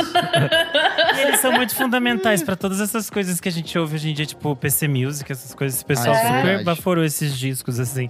Porque era meio. É engraçado, é que a gente ouviu muito na época, a gente cresceu É, ouvindo essas coisas. esgotou É meio já. curioso, mas é tipo uma coisa interessante. Se você volta com outro olhar que não seja aquele que a gente tinha antes, é um negócio meio camp e curioso. Perfeito. O, mas só, só voltando nessa lista aí, eu lembro do Aerosmith, é uma das poucas bandas que eu não suporto. Eu tenho uma, eu tenho uma meia dúzia de bandas ali que eu absolutamente detesto. E o Aerosmith é uma delas. E eu lembro do Aerosmith nessa época, você tá em todo lugar. Você ligava a. TV, você entrava na Uhum. padaria, é, to- toda a trilha sonora de filme.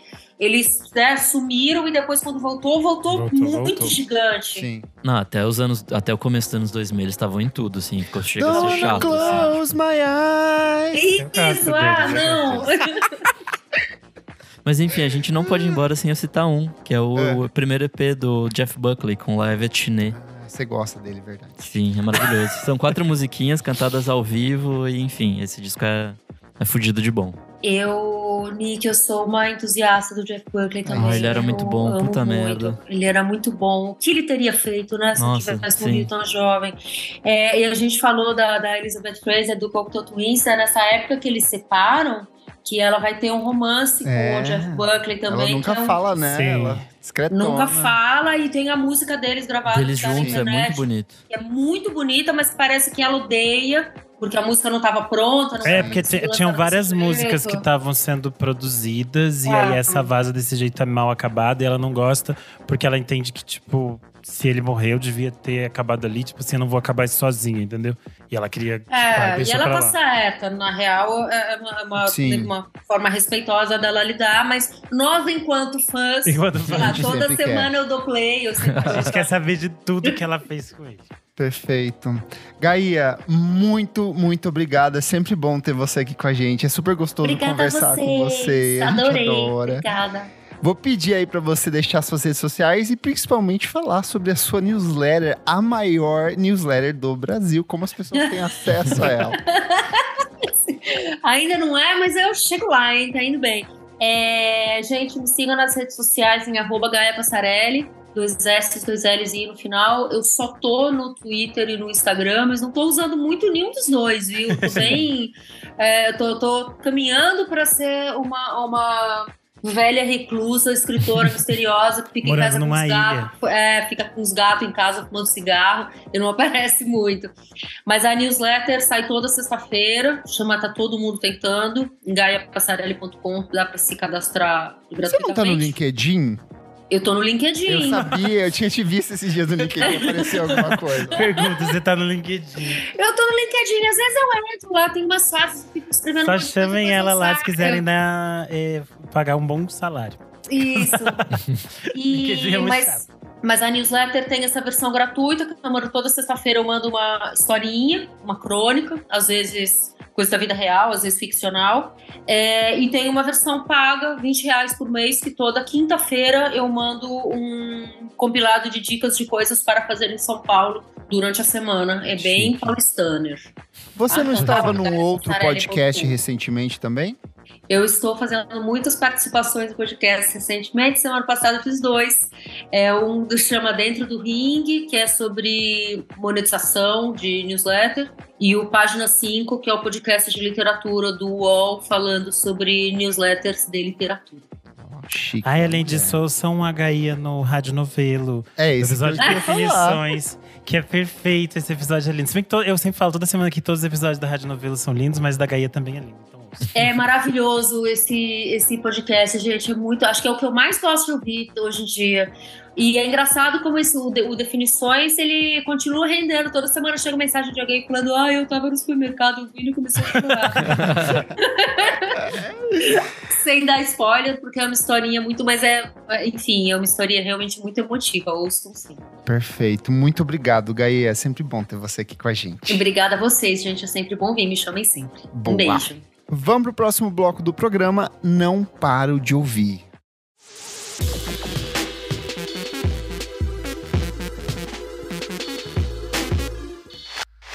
Estamos começando o nosso segundo bloco. Não paro de ouvir. Padã. Não paro de ouvir. Padã. Quem que quer começar?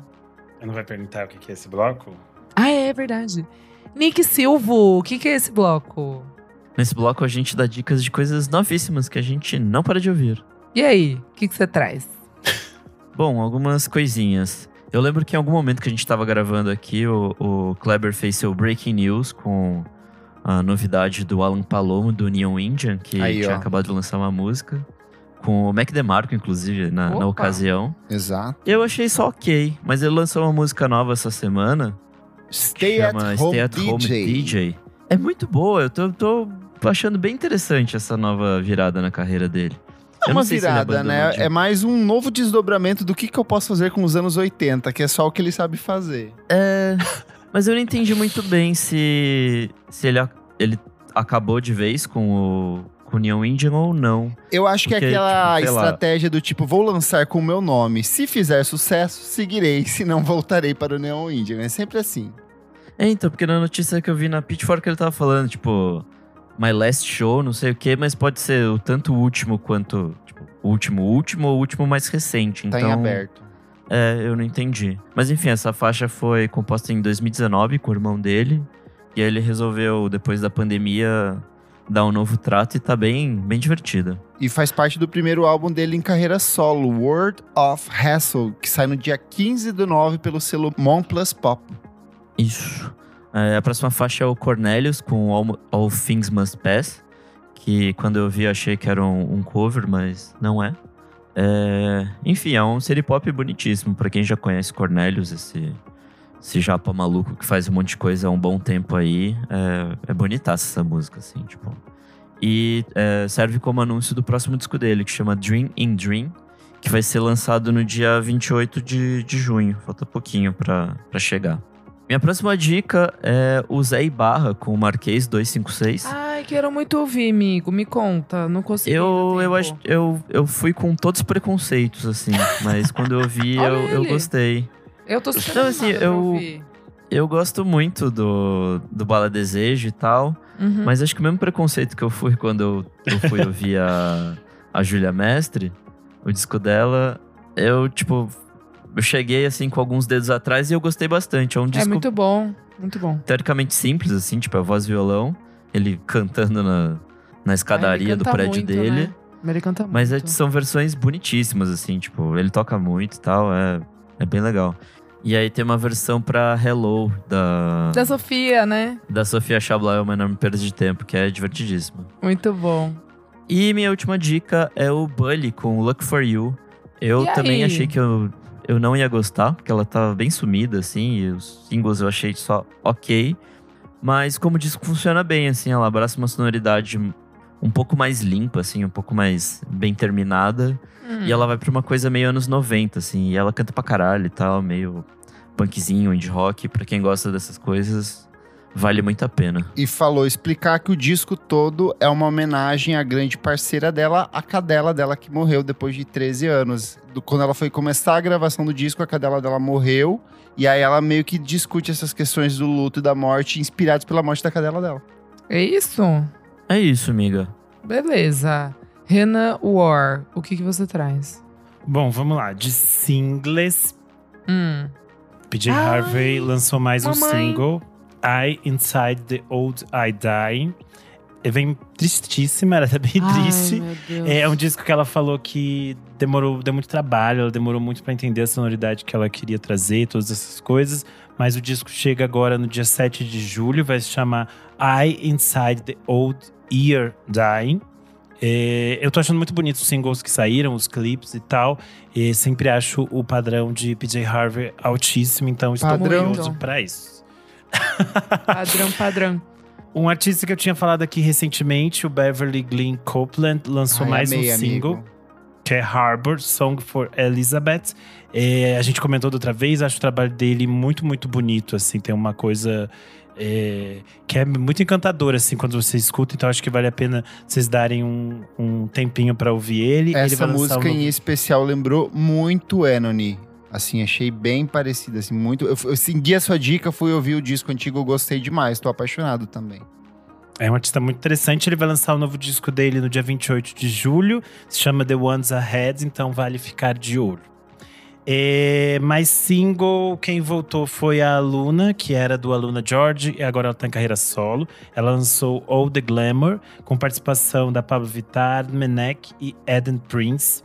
É, ela vai lançar seu segundo álbum solo chamado Mycelium, que vai sair no dia 7 de julho também. É, achei bem pop, bem gay, bem Pride Month, então vale escutar All the Glamour.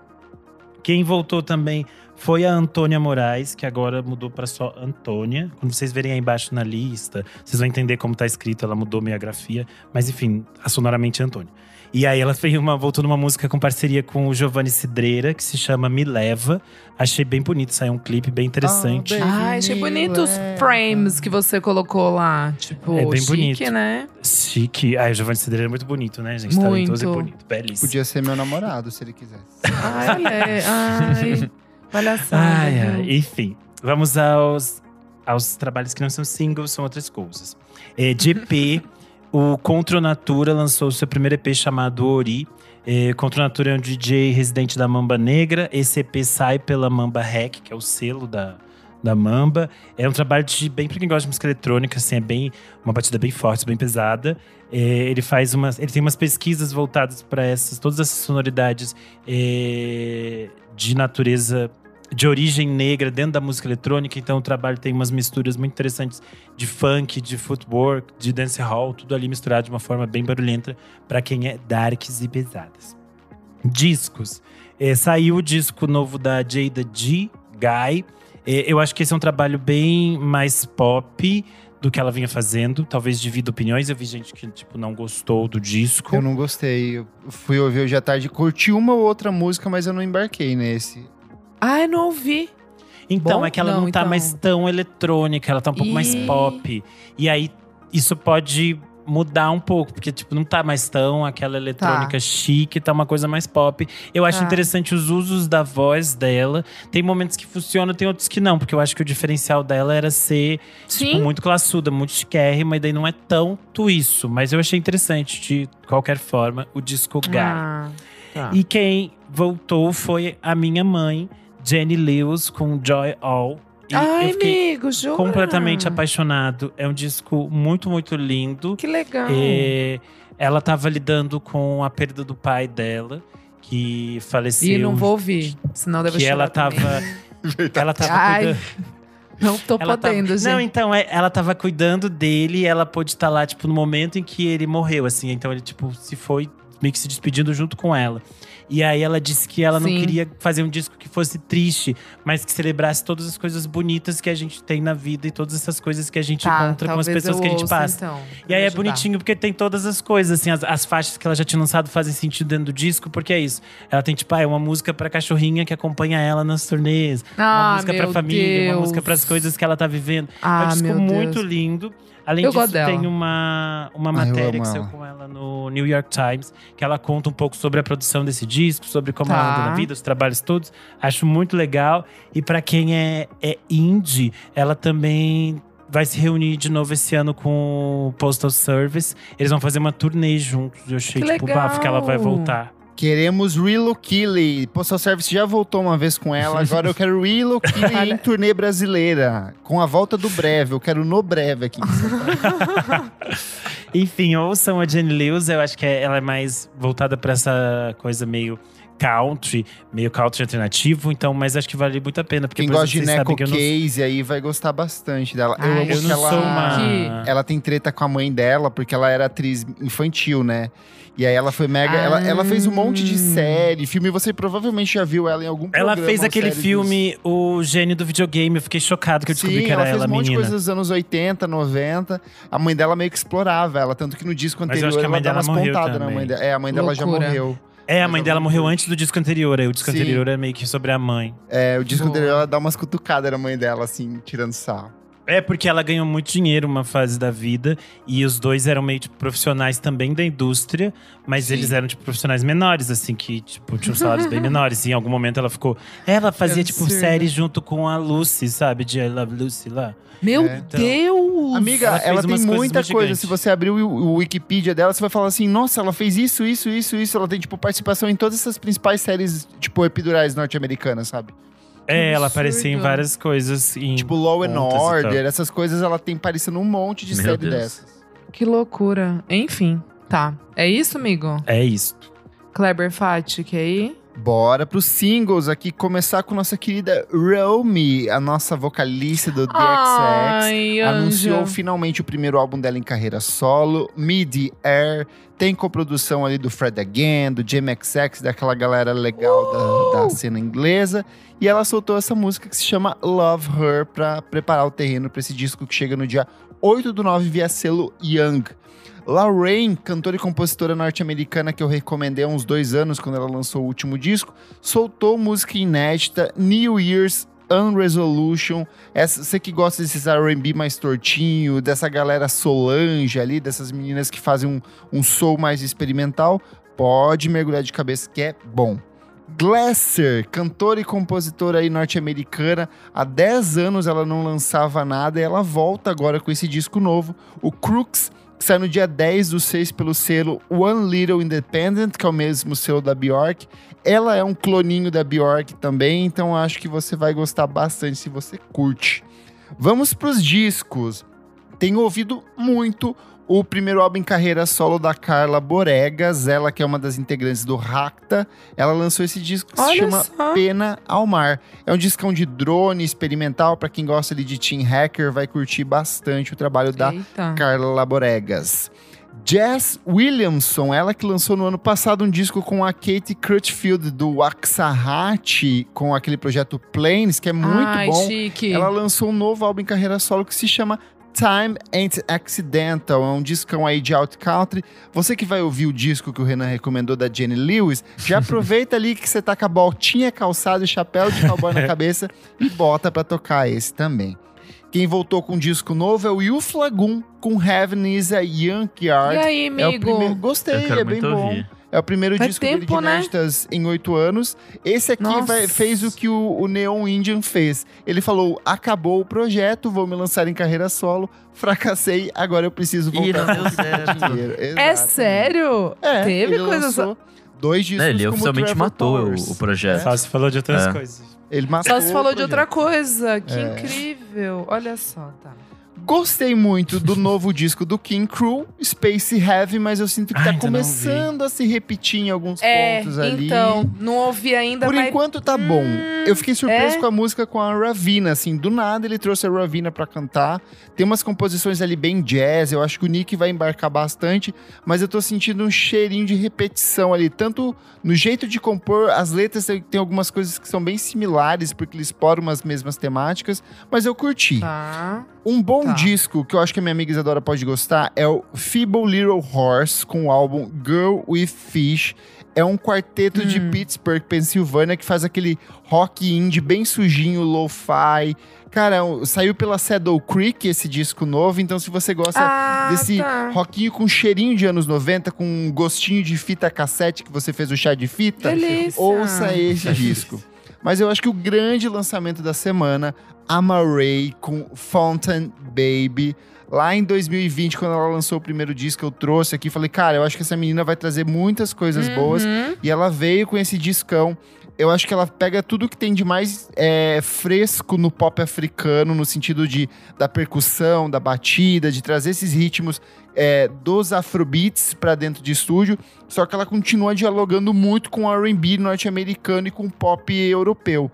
Nos últimos meses, ela colaborou com a Janelle Monet, colaborou com a Caliuches, ela circulou numa infinidade de projetos. Todo mundo chamou ela pra cantar porque ela tem um timbre muito particular. É um timbre bem É, a voz docinho. dela é, é muito É- personalidade é, muito, foda, assim, é muito tipo. dela, assim, e ela lançou esse disco que pra mim, assim, de- em termos de música pop, é uma das coisas mais legais que eu vi esse ano. Só que ele é muito versátil, que ele vai pra uma coisa que é de afrobeats, ele vai pro rock em um momento específico. Tem uma música que é puro Arctic Monkeys, assim, do nada ela mete umas guitarronas do. Arctic Monkeys do segundo disco ali. Eita. E tudo funciona de um jeito muito especial. A capa do disco é lindíssima. Então, se você ainda não ouviu, Amaray com o álbum Fountain Baby. E você, minha amiga Isadora, conseguiu ouvir alguma coisa nos últimos dias? Você que trabalhou com Arthur Verocai? Ai, foi Turo. Turo. Gente, é, eu ainda não dei. Peraí, calma, vamos lá. O que eu ouvi de novinho, novinho essa semana foi. Novinho também não, né? Porque já tem alguns dias. Mas foi o single do Blake Mills, o Skeleton is Walking. Boa. que é a primeira faixinha do álbum novo que sai agora em julho, né? O Je- Jelly Road. Tô bem animada, pois ele é o meu anjo. Gostei bastante. Guitarrinha delícia, Robson, gostei da anjo capa. Exatamente. A capa achei viajada do álbum e a do single é aquelas bem sem gracinha que a gente acha bonita. Só mete o nominho ali e a gente, hum, que chique. Enfim. E aí, uma coisa que eu não participei do último episódio, né, gente? Não. E aí, antes também a gente gravou o episódio de aniversário, então assim, foi ficando, eu nunca dei. Que foi o novo álbum do Bar Itália. Eu foi não dei, ficando né? acumuladinha, foi ficando acumuladinha. Solta, solta, Não é? Isadorinha. Exatamente. Eu Ai, Deus! O álbum novo do Não, Bar não deu. Itália. Fala aí. Gente, então, é, o álbum em questão se chama Tracy Denning. Eu tô ainda entendendo, porque eu, tô gostei do álbum. ainda. Eu gostei do álbum, mas eu não. É porque assim, Eu senti que É uma coisa que a gente já viu, alguma coisa. a gente já viu. É. sabe assim, tipo, ó, vamos lá. O que eu, o que eu achei? Que é muito de Smashing Pumpkins, muito de. É, tipo. Rockzinhos do 90. Eu achei que tem alguma coisa ali de uma delicadeza, é, tipo Maze Star, em algum, em algum lugar. Existe uma poeira lilás e rosa cósmica, só que não combina com, com, com eles, não combina com a capa, não combina com a ideia do álbum. Então eu acho que A capa, conceitos... você me desculpe, mas a capa vai tomar no cu. É uma foto de um Horrível. celular Nokia Horri- 3320 então. preto e branca, sabe? Preta e branca. Então, eu, eu achei que eles quiseram loquear pra trazer alguma coisa diferente. Eu não acho que eles são pós-punk em nenhum momento, porque já tem, né, tipo, publicação que já quer enfiar eles em algum lugar ali, como eles sendo alguma coisa do pós-punk É indie. de é bem Londres. de rock. É, é indie, assim. Só que é muito estranho, porque é uma banda que é britânica e que soa muito americana, só que ao mesmo tempo, tipo, faz parte da, do selo lá do Dean Blunt, né? Agora, agora não, agora saiu pela Matador. Mas assim, tem essa coisa de ser meio torta, cabeçuda. Então eu acho que é muita coisa pra você digerir. Mas eu gostei, entendeu? Eu ainda tô, eu ainda tô entendendo, porque o conceito eu achei meio confuso. Esse é o meu ponto, entendeu? Talvez não tenha o conceito e nem precisa ter. Mas sei lá, é. Enfim, e quem produziu foram eles mesmos, então talvez faltou isso, faltou um produtor Falta ali alguém pra, pra dar um, um. pra dar um Padão. ali. Padão, Padão. padão. Mas quem mixou o álbum é a Marta Salogni, aquela ah, é italiana lá Já que falamos dela maravilhosa aqui várias vezes. trabalhou com o Black Mid, que acho que é a última coisa assim que eu achei tipo muito interessante que tá o nome dela é, envolvido. E enfim, Ela trabalhou com o tô- disco do Depeche Mode desse ano também. Sim, verdade, verdade, eu li isso. É, cara, é isso, eu tô tentando digerir, mas tem a música que eu acho que eu mais ouvi esse ano, que é Nurse, que eu dei aqui já também. Bem boa. Enfim, eu tô entendendo esse álbum aí, galera. Arrasou. Então, bora pro nosso terceiro e último bloco. Você precisa ouvir isso.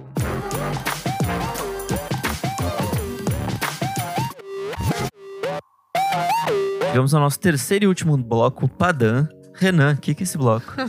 Nesse bloco a gente dá dicas atemporais do que a gente quiser e padam padam.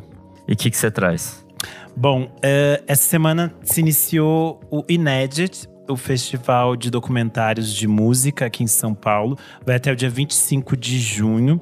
E tem muitas coisas legais, eu acho que vale a pena eh, conferir a programação. Tanto quem mora em São Paulo, quem vier passear, porque a maioria dos filmes, os filmes são todos de graça. Vai ter muita exibição no Cine Sesc, tem na Cinemateca. E tem muitas exibições que são especiais, que tem palestras depois, tem apresentações, tem festas, tem várias coisas correlacionadas aos filmes. Eu separei aqui alguns que eu acho que vale colocar na listinha para quem tiver interesse em assistir. Uma das coisas que vai estrear é o documentário Elise Tom, Só Tinha de Ser Com Você, que acompanha a gravação do, do álbum icônico que reuniu a Elis Regina e o Tom Jobim. Acho que é um filme meio imperdível para se colocar na lista. Outro documentário super interessante é o Fire Music, que é sobre pioneiros do free jazz, como o Sun Ra, uh, Que o John! Coltrane. Acho que é bem interessante, bafo, assim. As coisas que eu li no IMDB falavam muito bem desse filme, então estou curioso. É, para quem não conseguiu assistir na tela grande, vai ter uma exibição especial do Letrux Viveram Frenesi, com a presença do diretor o Márcio Debelian, e depois vai ter uma apresentação de poesia da Letícia. Então, para quem é fã, acho que vale correr, porque provavelmente vai ter muita fila. Quando eu assisti esse filme no Sesc, tinha muita fila.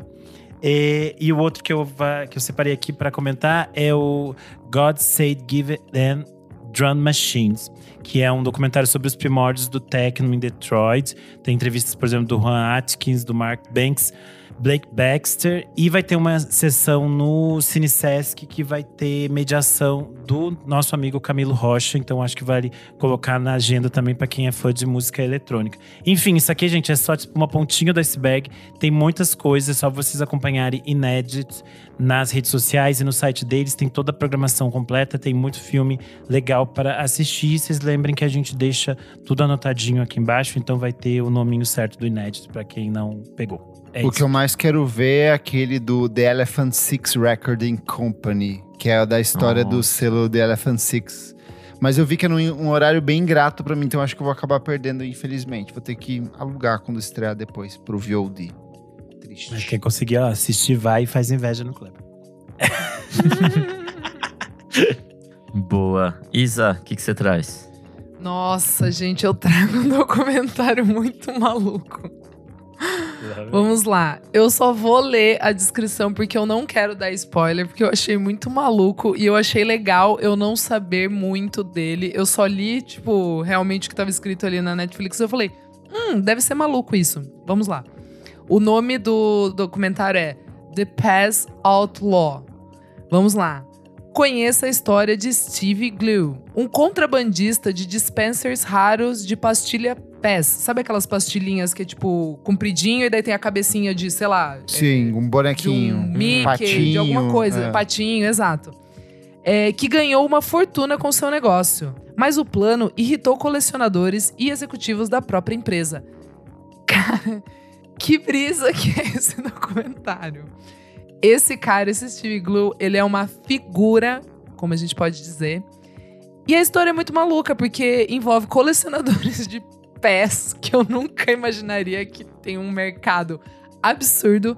Envolve Europa, envolve, envolve Estados Unidos, envolve figurões brancos, homens malucos querendo um fuder com o outro. Então, assim, é incrível esse documentário. Quem gosta de história zoada vai gostar.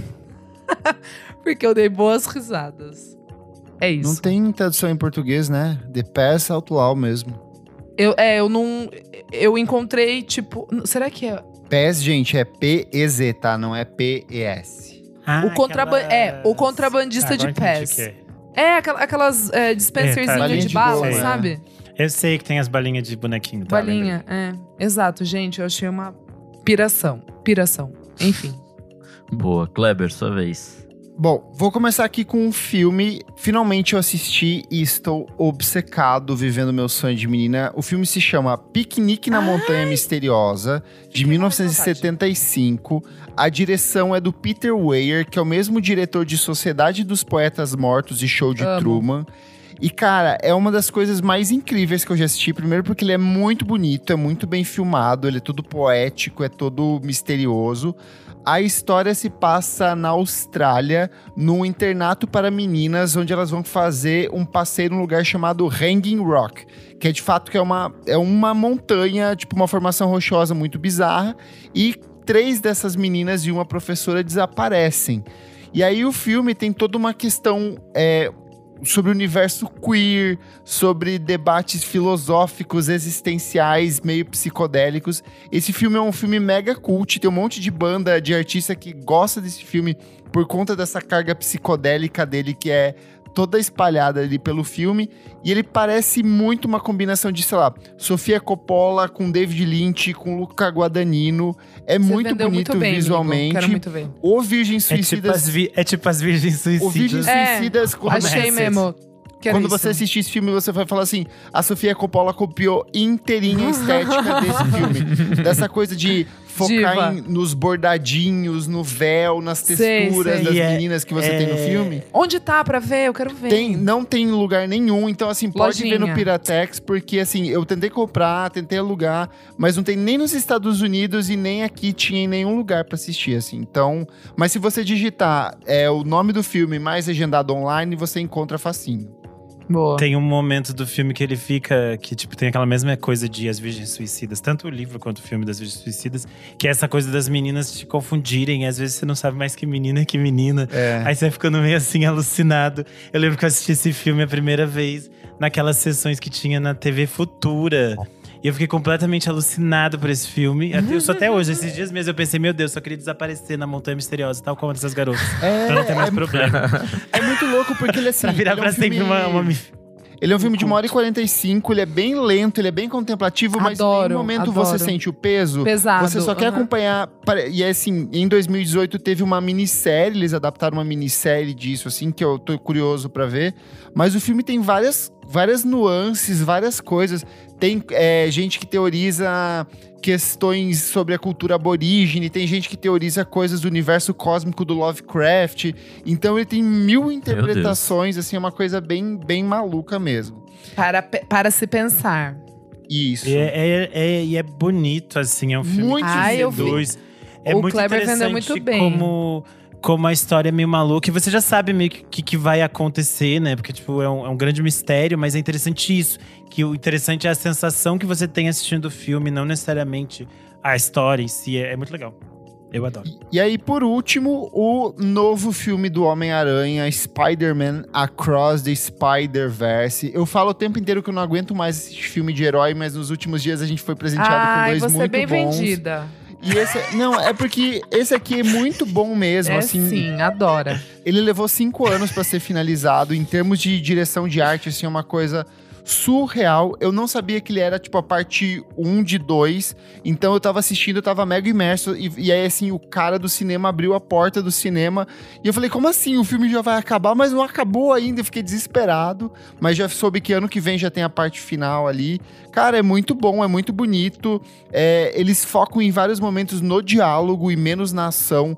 E assim, Miles Morales, o Homem-Aranha latino pra mim, ó, no meu coração. Melhor Melhor Homem-Aranha. Homem-Aranha disparado. Assim, Peter Parker, pau no cu, você está morto. Miles Morales, reizinho eterno. Então veja no E cinema. ainda tem o outro lá, o 2099, Tem o que também é latino. 2099, tem todos os Homem-Aranhas possíveis ali, brinca com esse conceito do multiverso de um jeito muito interessante. É para rir, é para se emocionar. Homem-Aranha, é, cara, veja no cinema porque vale muito a pena. Eu sei que meu amigo Nick Silva vai ver logo mais e eu acho que vai curtir. É, eu tô planejando ver amanhã, mas Boa. vamos ver. Por falar em Nick Silva, o que, que você traz hoje, meu amigo? Bom, eu, eu não sei se eu já trouxe a terceira temporada de Ted Laço, talvez sim. Ai, Mas tô, eu só amigo, consegui cuidado. Tô na metade, Terminar de hein? assistir agora. Tô na metade. e Calma. é muito bom, assim, tipo. Eu já falei que é o. É ursinhos carinhosos pra adulto, né? Porque as pessoas Sim, conseguem perfeito. vencer suas batalhas sendo gente boa e cortês. Mas acho que nessa temporada tem mais, tipo, mais história, assim, tem mais estofo, tipo, mais coisas acontecem Sim. e levam os personagens a, a, a fazer coisas mais diferentes, assim. É, eu gostei bastante. Me pareceu um final, assim, eu não sei se E... vai continuar ou não. Mas Não, acho que é a ele- última. última. Acho que é a última. É o É, É a última, é, a última. é a última. Então é isso, tipo, ele amarra bem, assim, tipo. Tá. Eu fiquei muito com. me perguntando no final, ah, mas vai, vai ter mais? Mas agora vocês já me responderam. E é Adorei. maravilhoso. Muito bem informado, nosso amigo. Exato, a gata assistindo. Todas as notícias são última temporada de Ted Lasso, assim. No... Nem eu, que eu nem assisti essa série, eu sabia que era a última temporada. Olha aí. Eu, eu ando por fora de tudo. Enfim. Hum, como ele é vanguardista, ele cria seu próprio espaço. É, o que, eu, o que eu não sei eu invento, então é isso. Tô criando fake news aqui na, no podcast. Mas minha segunda dica é o Gus Sammer, do Passion Peach, que completou 11 É, anos, isso- na verdade. é. Foi lançado em, dois- em 2012, originalmente. E ganhou uma versão expandida que é muito legal, assim. Tipo, tem várias músicas boas a mais. E é muito legal remergulhar nesses discos, assim. Foi um disco que eu ouvi bastante na época e, e que, tipo, eu peguei pra ouvir hoje, enquanto estava andando por São Paulo. E foi uma experiência muito Enquanto você divertida, deu um assim, take, a walk, o take a walk por aí, É, eu estava take a walk em, em São Paulo. Puta, foi, foi divertido. Foi uma experiência boa, assim. eu amo que no show É. que eles fizeram no Lollapalooza, a Lindsay Lohan tava na grade. Meu Deus, isso é sério? Aham, sério. Ela ficou do- assistindo o show, assim, bizarra. Caralho. Mas enfim, ouçam essa versão expandida que é bem legal. E ouçam o primeiro disco deles também, o Manners, de 2009, que é bom pra um caralho. E é isso. Comentários referentes à última edição do nosso podcast, como foi o Mita Festival 2023. O Fatman Clubber falou lá no nosso Spotify. Florence não tem dois Lolas, pessoal. Ela veio 2012, fez três shows. Summer Soul Festival em Isso. 2012, 2013 no Rock in Rio, 2016 no Lollapalooza São Paulo e Isso. Metropolitan Rio. Como que eu vi duas vezes se eu não fui no... Se eu No, Su- o Summer Fest, amigo. eu que não foi fui, o. amiga. O Mas meio que todo mundo foi é o da não foi, não? Winehouse, eu não fui. Não, não, não, não. Foi o ano do Bruno Mars. Será que foi nesse que eu fui, gente? Eu não tô lembrado. Você Eu deve ter ido, amigo, duas porque- vezes. É, O, o do Lola, eu tinha a impressão de... Do Lola eu tenho certeza que eu vi, que foi no Lola que teve Lana Del Rey também, inclusive, se eu não me engano, não foi? Não, acho que. Porque a Florence foi headliner do. Do. Do Lola. É, Eu fui embora. Eu lembro que eu vi o comecinho e fui embora. Enfim, Não foi? tá, Tá- Eu acho que ela foi headliner. Ela, ela foi headliner, eu lembro que foi. Era no É, Lola do então. E Autódromo. o Kleber não sabe. O do, o do Summer Soul eu vi inteiro. Esse o do Summer Soul Festival eu vi inteiro. Foi no AMB, eu lembro. É aí. É, foi isso mesmo, é. Então, gata. Foi o Bruno Mars Nossa. tocou. Por isso que eu sabia que eu já tinha ido em outro show grande no AMB. Ninguém lembra, tanto Depois que fala quando a de gente. mim, da minha memória. Ninguém lembra, tanto que quando a gente fechou a Florence, todo mundo ficou no trabalho. A Florence veio no quê mesmo? Daí todo mundo no Lola, daí todo mundo. Mas daí qual foi o outro? Deu no Summer Soul, todo mundo. Nossa, Verdade, verdade. Ah, é que eu confundo. O, o Summer Soul que veio, o Amy Winehouse, foi o que teve a Janelle Monet também. Esse eu não fui mesmo. que eu Então, esse foi ido. da Amy. Esse É, foi da, da Amy. Amy. Esse eu fui também. É. Causa, Amy caiu, ai, tristeza. Ó, É o. Benevides tá falando aqui. Teve também Pala e Eminem. Verdade, eu lembrei agora do Lola do. Isso, dela. da Florence. É, esse aí. Lembrei. Tá explicado então. No Instagram, o arroba fssantos, underline, falou sobre o Mita. Apesar de ter artistas que eu queria muito ver, a presença de uma pista premium em um festival acabou com a minha vontade de ir. Espero que fique pelo menos aprendizado. E por último, o comentário do Marcos S. Zan, ele falou: inserir GIF da Gretchen instalando o dedo na, e falando: Ih, vem aí. Foguinho, foguinho, foguinho. Eu sou o arroba Kleberfac no Twitter e no Instagram, dicas diárias de música todos os dias. E você também pode acompanhar o meu site, musicainstantanea.com.br. Eu sou arroba Almeida Dora no Instagram, Almeida Dora Underline no Twitter. E é isso. Eu sou underline Renan Guerra no Instagram, no Twitter e no TikTok. Essa semana eu participei de um episódio do podcast Dissidentes do Renan Suquevicius. Sobre, eu falei um pouco sobre do sobre minha mãe, do Almodóvar, mas ele conta uma outra história no episódio, é muito bonito, vale a pena vocês conferirem lá no Spotify ou nas outras plataformas de streaming que vocês utilizem. Eu amei o seu barraquinho do Almodóvar que eu tirei foto essa semana. Isso é ridículo, cara. Todo dia você quer me humilhar nas redes, todo dia, hoje de novo. Eu sou arroba Nick Silva no Twitter, Nick Silva no Instagram e você lê meus textos lá no Monkey Bus. Não esquece de seguir a gente nas nossas redes sociais, arroba podcast VFSM em tudo. Segue a gente na sua plataforma de streaming favorita. E se puder, apoie o nosso podcast como os Padamers, Beatruzes, Matheus Ernest, Gabriel Benevides, Valmor Viana, Jefferson Kozenieski, Fabrício Neri e Genilson Silva e Tuane Malma. Muito obrigado pela sua audiência. Até a próxima edição do programa. E eu deixo uma pergunta no ar. Padam?